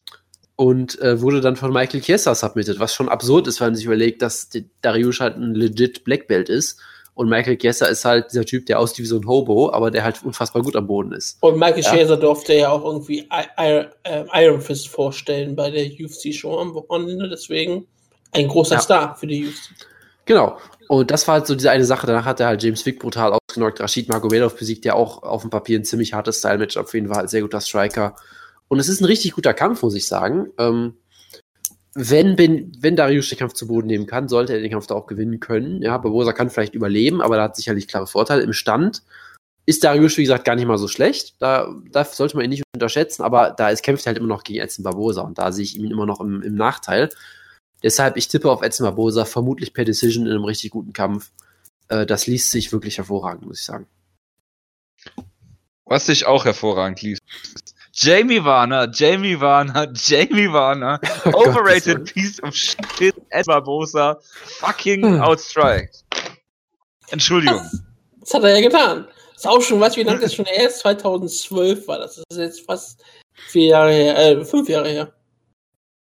Tja. Äh, das, die, die, diese Nachricht ist vom 27.05.2012. Mhm. Und äh, ich glaube, ich poste sie mal hier in den Chat. Weil die Leute haben, haben verdient, das auch mal verschriftlich äh, zu sehen. Ähm, ich sage, Edson Barbosa macht das Ding hier klar. Er wird ihn outstriken. Ich glaube nicht, dass Benny da wirklich zu Boden kriegt und er wird eine Decision gewinnen. Ähm, es wird nicht spektakulär werden, weil Edson Barbosa sich ein bisschen zurücknimmt und eher ähm, versucht, eine Decision zu gewinnen, als hier so einen spektakulären Knockout zu feiern. Ich frage mich nicht, ob das auch die ähm, Zukunftskarriere von Benny Darius ist, als Assyrier, das heißt die ganze Zeit bei UFC antreten muss, aufgrund seines, seines Landes einfach irgendwie nicht mehr in den USA kämpfen darf, obwohl er Christ ist, aber ist ja völlig egal, spielt keine Rolle. Edson Barbosa, wie gesagt, äh, hat sich ja bei mir lange Zeit gewandelt. Ich habe ihn sehr gehasst, ich habe ihn irgendwann sehr liebend gelernt. Jetzt ist er so ein bisschen so auf dem Mittelweg bei mir. Ich finde ich finde ihn in Ordnung und ich freue mich auf den Kampf und ich sage auch, dass Edson Barbosa den Kampf gewinnt. Er wird sehr viel Spinning-Shit zeigen, hoffe ich doch weiterhin. Und ich glaube, es wird eine Decision. Aber trotzdem, Etzmabosa wird hier den Kampf unterhaltsam führen und gewinnen. Gut, dann nächster Kampf, Jonas. Flyweights. Borg wird wieder verlieren gegen Jussier Formiga, weil der die beste Backmount im äh, Sport hat. Richtig oder falsch? Ähm, nicht unwahrscheinlich. Ja, erstmal natürlich, ich freue mich sehr darauf, beide in einem halben Jahr bei Ryzen zu sehen. Das, das wird sehr schön. Da freue ich mich sehr drauf. Ähm, und es ist ein traumhafter Kampf im Flyweight. Yay, Flyweight, absoluter Topkampf. Josiah Formiga war mal der ungekrönte König äh, äh, vor den Zeiten noch vor Ian McCall und so, wo er die Nummer eins mal war bei Taichi Palace und solchen Geschichten. Er hatte große Probleme in der UFC Anfang, wurde zweimal brutal ausgenockt von, ich glaube, es war dort zum Benavides. Hat sich mittlerweile gut zurückgekämpft und man muss halt weiterhin sagen, bei ihm, er ist ein Spezialist ohne Ende er ist ein unfassbar guter Grappler, er ist im Stand solide, aber auch nicht viel mehr. Aber er ist halt die, dieser wahnsinnige Grappler-Ring ist auch solide, aber jetzt auch nicht herausragend. Deshalb hat er halt in der Elite sicherlich immer Probleme. Aber aktuell ist er wirklich auf einem wunderbaren Run. Ähm, und du hast ja schon gesagt, er hat die beste Backmount im Sport. Vor allem ist er unfassbar gut darin, Backmount zu pullen, teilweise wirklich aus dem Stand, die man sich einfach wie ein, wie ein Rucksack sich einem überwirft und solche Geschichten. Äh, man, man, kann sich, ich empfehle das immer wieder, guckt euch mal auf, auf YouTube ein Juicy von Mega Highlight-Video an, wo man das so in zusammengefasster Form sieht. Wo man einfach nochmal sieht, wie. Mega hat Highlight-Videos? Ja, natürlich, natürlich. Wo man Ach, einfach diese, diese, nein, habe ich tatsächlich nicht. Ähm, wo man tatsächlich dann diese, diese Kombination noch sieht, wie er einfach in Kampf und Kampf immer auf, auf den Rücken springt, wie so ein Koala-Bär und sich da festklammert. Das ist ein Traum. Ähm, und ich sag mal, gegen Ray Borg ist das ein sehr gefährliches Matchup, führt Ray Borg jetzt, weil Ray Borg ist jemand, der liebt Scrambles. Er möchte mit dir scramblen, er möchte äh, genau die, das Grappling eben suchen. Er ist bekannt für seine für Sweeps, für schnelle Positionswechsel und so weiter und so fort. Und das hat er zum Beispiel wunderbar gegen Louis Smolka gemacht, der auch so ein bisschen so einen ähnlichen Stil hat, hat man das Gefühl. Aber da hat Ray Borg ihn komplett outgrappelt, was sicherlich auch daran liegt, dass er das Gewicht klar verpasst hat. Aber hey, das passiert halt schon mal. Ähm, da kann man mal schnell mal drüber hinwegsehen, wenn man die Kämpfer mag, so wie ich. Ähm, hat ihn da wunderbar outgrappelt, hat das sehr gut gemacht. Ähm, und aber wenn halt Ray Borg versucht, diesen Stil zu geben mit Formiga, wird es halt ein echt schwieriger Kampf für ihn, weil da kann ich mir sehr gut vorstellen, dass, dass er einen Fehler macht und schwupps, äh, sichert sich Formiga die Backmount und hält die dann für den Rest der Runde und dann hast du halt die Runde verloren. So, das ist halt, das ist halt einfach dann so. Deshalb wird das schwierig. Ray Borg hat vielleicht leichte Vorteile im Stand. Das Problem ist halt, er ist auch kein Striker eigentlich. Das heißt, er möchte eigentlich ich habe ihn, glaube ich, noch nie in einem Striking-Duell so wirklich gesehen. Also in einem, das er führen wollte. Ich glaube, gegen Justin Scoggins war er gezwungen und hat es auch verloren. Ähm, von daher ist das so ein bisschen, so ein bisschen schwierig für ihn, weil er, glaube ich, sehr von diesem, diesem Stil lebt, dass er halt in keiner Disziplin wirklich herausragend ist, sondern er ist halt ein Allrounder. Er kann alles gut, er kann gut vom Striking ins Grappling. Äh, er kann gut vom, nein, das, das verbiete ich mir. Er kann gut vom Striking ins Grappling wechseln, kann Takedowns zeigen, dann äh, zu Boden gehen, gute gutes Ground Pound. Genau, gute Übergänge, genau, Dankeschön. äh, nur, nur er ist halt in, in vielleicht keiner dieser Einzeldisziplinen bisher herausragend. Und das wird halt schwierig, weil gegen Formiga, wie gesagt, ich würde mich gar nicht überraschen, wenn er es vielleicht schafft, ihn zu Boden zu nehmen und sogar zu kontrollieren. Da muss er aber unfassbar vorsichtig sein und wird, es wird ein enger Kampf. Und ich tippe natürlich trotzdem auf ihn. Ich sage, er gewinnt eine, eine knappe Decision 29, 28 und das könnte ein sehr unterhaltsames Grappling-Duell werden. Ja, mich interessiert dieser Kampf nicht. Du hast auch keine mich Ahnung. in Ausführungen von Jojo. ihr seid ja auch beides, ihr seid ja auch beides komplette Banausen. Wutke, ich habe, ich habe also zwei kurze Fragen an dich. Wutke, ich habe zwei kurze Fragen an dich, ja. wenn du über den nächsten Kampf redest. Beim nächsten Kampf. Äh, Betchko her gegen Marion. Wer, wer denkst du wird diesen Kampf gewinnen? Äh, Gott, das ist eine relativ schwierige Frage, wenn ich ganz ehrlich bin. Na, aber nur ganz kurz, was würdest du denken? Die Zuschauer. Okay. Äh, also würdest, du nicht, ich sag würdest, du nicht wollen, dass, würdest du nicht wollen, dass äh, Marion Renault den Kampf gewinnt? Weil da könntest du theoretisch bucken Marion Renault gegen Juliana Peña. Dann hättest du das Kampf der epischen Nicknames. Den Kampf das der epischen Kampf? Nicknames. Den Kampf der epischen Nicknames. Das ist den Belizean Bruiser gegen den Venezuelen Wichsen. Genau. Gerade weil äh, Marion Renault aus Amerika Belize? Die ist äh, American Belizean von der Nationalität. Ja. aber sie ist geboren in Kalifornien. Das ist uns egal. Ich weiß, aber ich finde es halt, ich finde es auch völlig in Ordnung. Wenn sie sagt, dass sie aus dem Belize stammt, dann stammt sie aus dem Belize, genauso wie ähm, äh, Juliana Ken Velasquez. Ja, genau wie Ken Velasquez Mexikaner ist. Aus dem Belize ja. vor allem. Ja, wie würdest du sonst nennen? Das macht er nicht. Red doch mal über den Kampf. Der Belize? Batch. Beth. Vielleicht einfach ohne Artikel. Wie du so schon sagst. Bitte? Vielleicht ich, ohne Artikel einfach. Ich musste einen Artikel dazu setzen, sonst wäre der Satz nicht Nee, mal, welches, ich sehe gerade das Logo der Pitbull-Brüder, bin sehr, sehr, sehr beeindruckt davon. Es sieht sehr, sehr schön aus. Da sind die, die L sind die. Was hat das mit dem Kampf zu tun? Ähm, Coyere trainiert mit denen zusammen. Das, das merkt man ihr, an ihrem Kampfstil auch immer sehr. Und ja. an ihrer Athletik und an, an allem, was sie ist. Also Beth Correa ist eigentlich sowas wie die Pitbull-Brüder für Bellator. Also sie, sie, ist ein Pitbull. Sie ist die Pitbull-Schwester. Also, sie ist sowas von der, ein Pitbull-Bruder. Ihr Nickname ist ja auch Pitbull, weil es ist Mixed Martial Arts. Natürlich ist ihr Nickname Pitbull. Und ähm, sie wird hier den Kampf auch gewinnen gegen Marion Renault. So, Punkt interessiert dieser Kampf eigentlich? Er wird der wahrscheinlich sogar noch relativ unterhaltsam sein. Nein, wird er nicht. Also ich habe äh, Beth Correa gegen äh, Jessica Ai im Hutas gesehen in San Diego und es war einfach nur unfassbar schlecht. Unterhaltsam. Also, ganz ehrlich, dass, dass ihr euch Flyweight-Kämpfe verweigert und über so einen Scheiß reden wollt, ne? das, das sagt alles aus. Ich was wir, wir müssen darüber reden. Aber ich bin unfassbar rassistisch, ich möchte nur japanische Flyweight. Gut, dass du es wenigstens selbst zugibst, ja.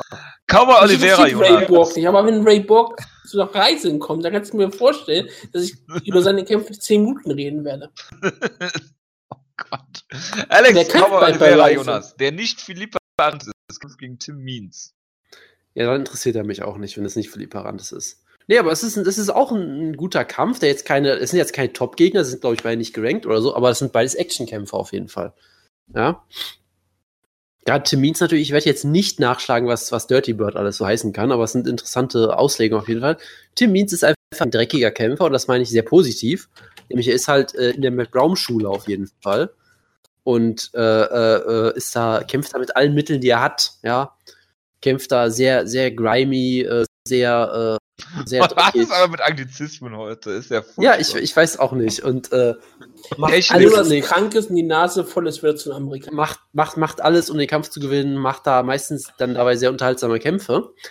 Und äh, ja, von daher, der Cowboy ist natürlich auch sehr interessant. Äh, jetzt sicherlich in seiner. Ist, das ist jetzt ein Welterweight, oder? Es ist ein Welterweight-Kampf, ja.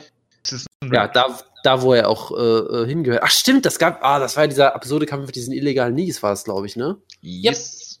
Stimmt, ja, ich erinnere mich, ja, natürlich. Ja, richtig. Genau, das war auch diese absurde Geschichte, wo dann ähm, Tim Means gesagt hat, nee, ich habe die voll mit Absicht gemacht, ich dachte, das wäre legal.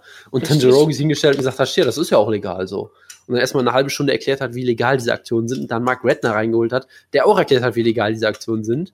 Während alle Zuschauer die Hände über den Kopf zusammenschlagen. Oh Und Gott, John McCarthy. vollkommen verdrängt, ja. Das ist auch erst ein Monat her oder so, glaube ich, oder?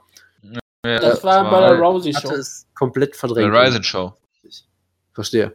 Nee, also äh, guter Kampf. Viel Also, muss man nicht drüber sagen. Ich, ich tippe auf äh, Oliveira, glaube ich, weil ich den durchaus für Potenzial, Potenzial Means. behaftet halte. Means macht's. Gut. Alles scheiße. So. Willst du noch was dazu sagen? Mir ist es egal. Francisco Trinaldo gegen Kevin Lee ist der Serientäterkampf und ein sehr interessanter Kampf. Wir haben einmal Little Gleison Tibau, der der einzige Gleison Tibau aktuell in der UFC ist, weil der echte Gleison Tibau gesperrt ist aktuell. Ähm, Francisco Trinaldo hat jetzt nach ähm, der Michael Chiesa 2014 sieben Siege hintereinander angehäuft. Äh, Hm? Kevin Lee hat nur drei Siege, aber er hat durchaus äh, äh, gute Namen hier mit Efren Escudero, Jake Matthews und äh, Magomed Mustafayev, der auch ein absolutes ähm, Talent im, im eigentlich ist. Und ähm, deshalb ist es ein sehr interessanter Kampf. Äh, wenn ich kurz drüber nachdenke, würde ich trotzdem eher Francisco Trinaldo ähm, tippen, weil den hässlichen Stil hat, dich zu Boden zu nehmen, da zu halten äh, und den Kampf dann hässlich zu gewinnen. Und äh, das wird, äh, da ist noch kaum ein Kraut gegen gewachsen in letzter Zeit, deswegen sage ich Francisco Trinaldo. Was man In hier also Brasilien ganz- natürlich. Ja. Was man hier auf jeden Fall ganz klar sieht, ist, ähm, die UFC hat überhaupt kein Interesse an Francisco Trinaldo. Er hatte, wie gesagt, sieben Siege jetzt in Folge, dabei sogar wirklich gute Gegner auch schon besiegt. Durch Shattler Priest, Ross Pearson, jetzt Medeiros, Felder. Und er wird dafür äh, bedankt mit dem Kampf gegen Kevin Lee, der auch weiterhin nur auf diesem Niveau ist. Es wird so, es, es dürfte einfach nicht aufsteigen. Paul Felder war ein bisschen ein Aufstieg und Kevin Lee ist in Ordnung, aber wenn du eigentlich sieben Siege hast, dann denkt man irgendwie, okay, langsam sollte vielleicht mal so Top 15, Top 10 Kämpfer vielleicht mal bekommt, der so dazwischen ist. Aber nein, ähm, Francisco bleibt in dieser, auf diesem Level und er muss sich ja scheinbar hier richtig beweisen. Und es ist auf jeden Fall ein guter, guter Test für Kevin Lee, ob Kevin Lee jetzt schon bereit ist für mehr. Francisco Ronaldo, ist 38, er muss, er ist halt so mitten im Nix. Ob er mit 8-0 endlich gerankt wird, das werden wir dann sehen. Aber ich, ich tippe auch auf Francisco Ronaldo. Du hast auf Ronaldo getippt, ne? Jojo? Trin, er hat auf Nummer 11 gerankt. Ist jetzt gerankt? Okay. Also ich, ich finde das auch wirklich einen sehr interessanten Kampf. Die Observation, dass sie sich nicht für ihn interessieren, ist auf jeden Fall richtig. Und das ist natürlich gerade schade für ihn, weil es ist ja nicht so, als wäre er jetzt 25 und hätte noch viel Zeit in seiner Karriere. Er ist halt 38, so das ist schon ein bisschen schlimm. Aber gut. Ähm, was ich halt fa faszinierend finde bei, bei aller, ähm, bei allen Vergleichen zu Gleison Tibor, die immer gemacht wurden, er ist eigentlich nicht mehr Gleison Tibor, sondern er kämpft mittlerweile komplett anders, habe ich irgendwie das Gefühl. Er ist jetzt ein Striker eigentlich geworden. Er hat jetzt alle Leute eigentlich outstriked, mehr oder weniger. Gerade auch solche Leute wie Ross Pearson zum Beispiel auch, hat er einfach outstriked. Paul Felder hat er outstriked vollkommen und, und mit, mit Dr. Stoppage sogar besiegt durch einen Cut, war es, glaube ich. Also er hat sein Ziel sogar noch geändert und ist ein richtig, richtig guter Striker geworden. Das ist halt ein interessantes Duell, weil er ist halt körperlich äh, von der Physik her auch, äh, auch ziemlich groß weiterhin natürlich. Äh, kann durchaus auch, gra auch grappeln. Kevin Lee ist halt so dieses junge Talent, der ist, glaube ich, immer noch erst 22 oder sowas in der Art. Ähm, äh, sehr jung immer noch, nimmt Leute gerne zu Boden, kann sie da ordentlich verprügeln. Das war gerade im letzten Kampf gegen Mustafa Five natürlich sehr beeindruckend. Ähm, ist aber halt auch noch ziemlich grün. So, ist halt, ist halt noch kein, kein fertiges, äh, fertiges Talent. Okay, mittlerweile ist er 24, aber gut. 24 wollte ich gerade sagen. Genau. Aber ist halt auch schon, glaube ich, seit, seit in der UFC seit er 21 ist oder sowas in der Art. Er feierte Ähm. sein Debüt im Jahr 2014, im ersten, zweiten Jahr. Also, Ja. Äh, Ähm, deshalb, ich, ich finde es halt auch einen interessanten Kampf. Ich könnte mir das vorstellen, wenn Kevin Lee Takedowns holt, könnte er ihn durchaus verprügeln on top. Ich würde auch auf Trinaldo tippen, knapp in einem, in einem engen Kampf, aber es ist echt ein interessanter Kampf. okay. Gut, dann Jonas, Pepe ist zurück. Ja, gut, da muss man jetzt nicht viel zu sagen. Ich habe Nein, ich macht man auch nicht. Ich, ich weiß gar nicht, wer, ich weiß gar nicht, wer sein Gegner ist, aber wird natürlich für Flying Triangle gewinnen. Ist ja ganz klar. Sein Gegner Sergio ist Moraes Kyle Kampf. Bosniak. Ja, ist Sergio. Moraes ist zurück und kämpft gegen David Ramos. Dann haben wir noch Michel Proceres gegen äh, Josh Bergman, der in seinen letzten sieben Kämpfen 2, 5 und 1 ist. Bitte, Joshua. Gegen Taylor Stinson, Joshua Bergman. Joshua Bergman, The Vater People's von Champion. Legend Bergman. Ich wollte gerade Ja. sagen, wusstet ihr, dass Sohn Ja. der Legend heißt?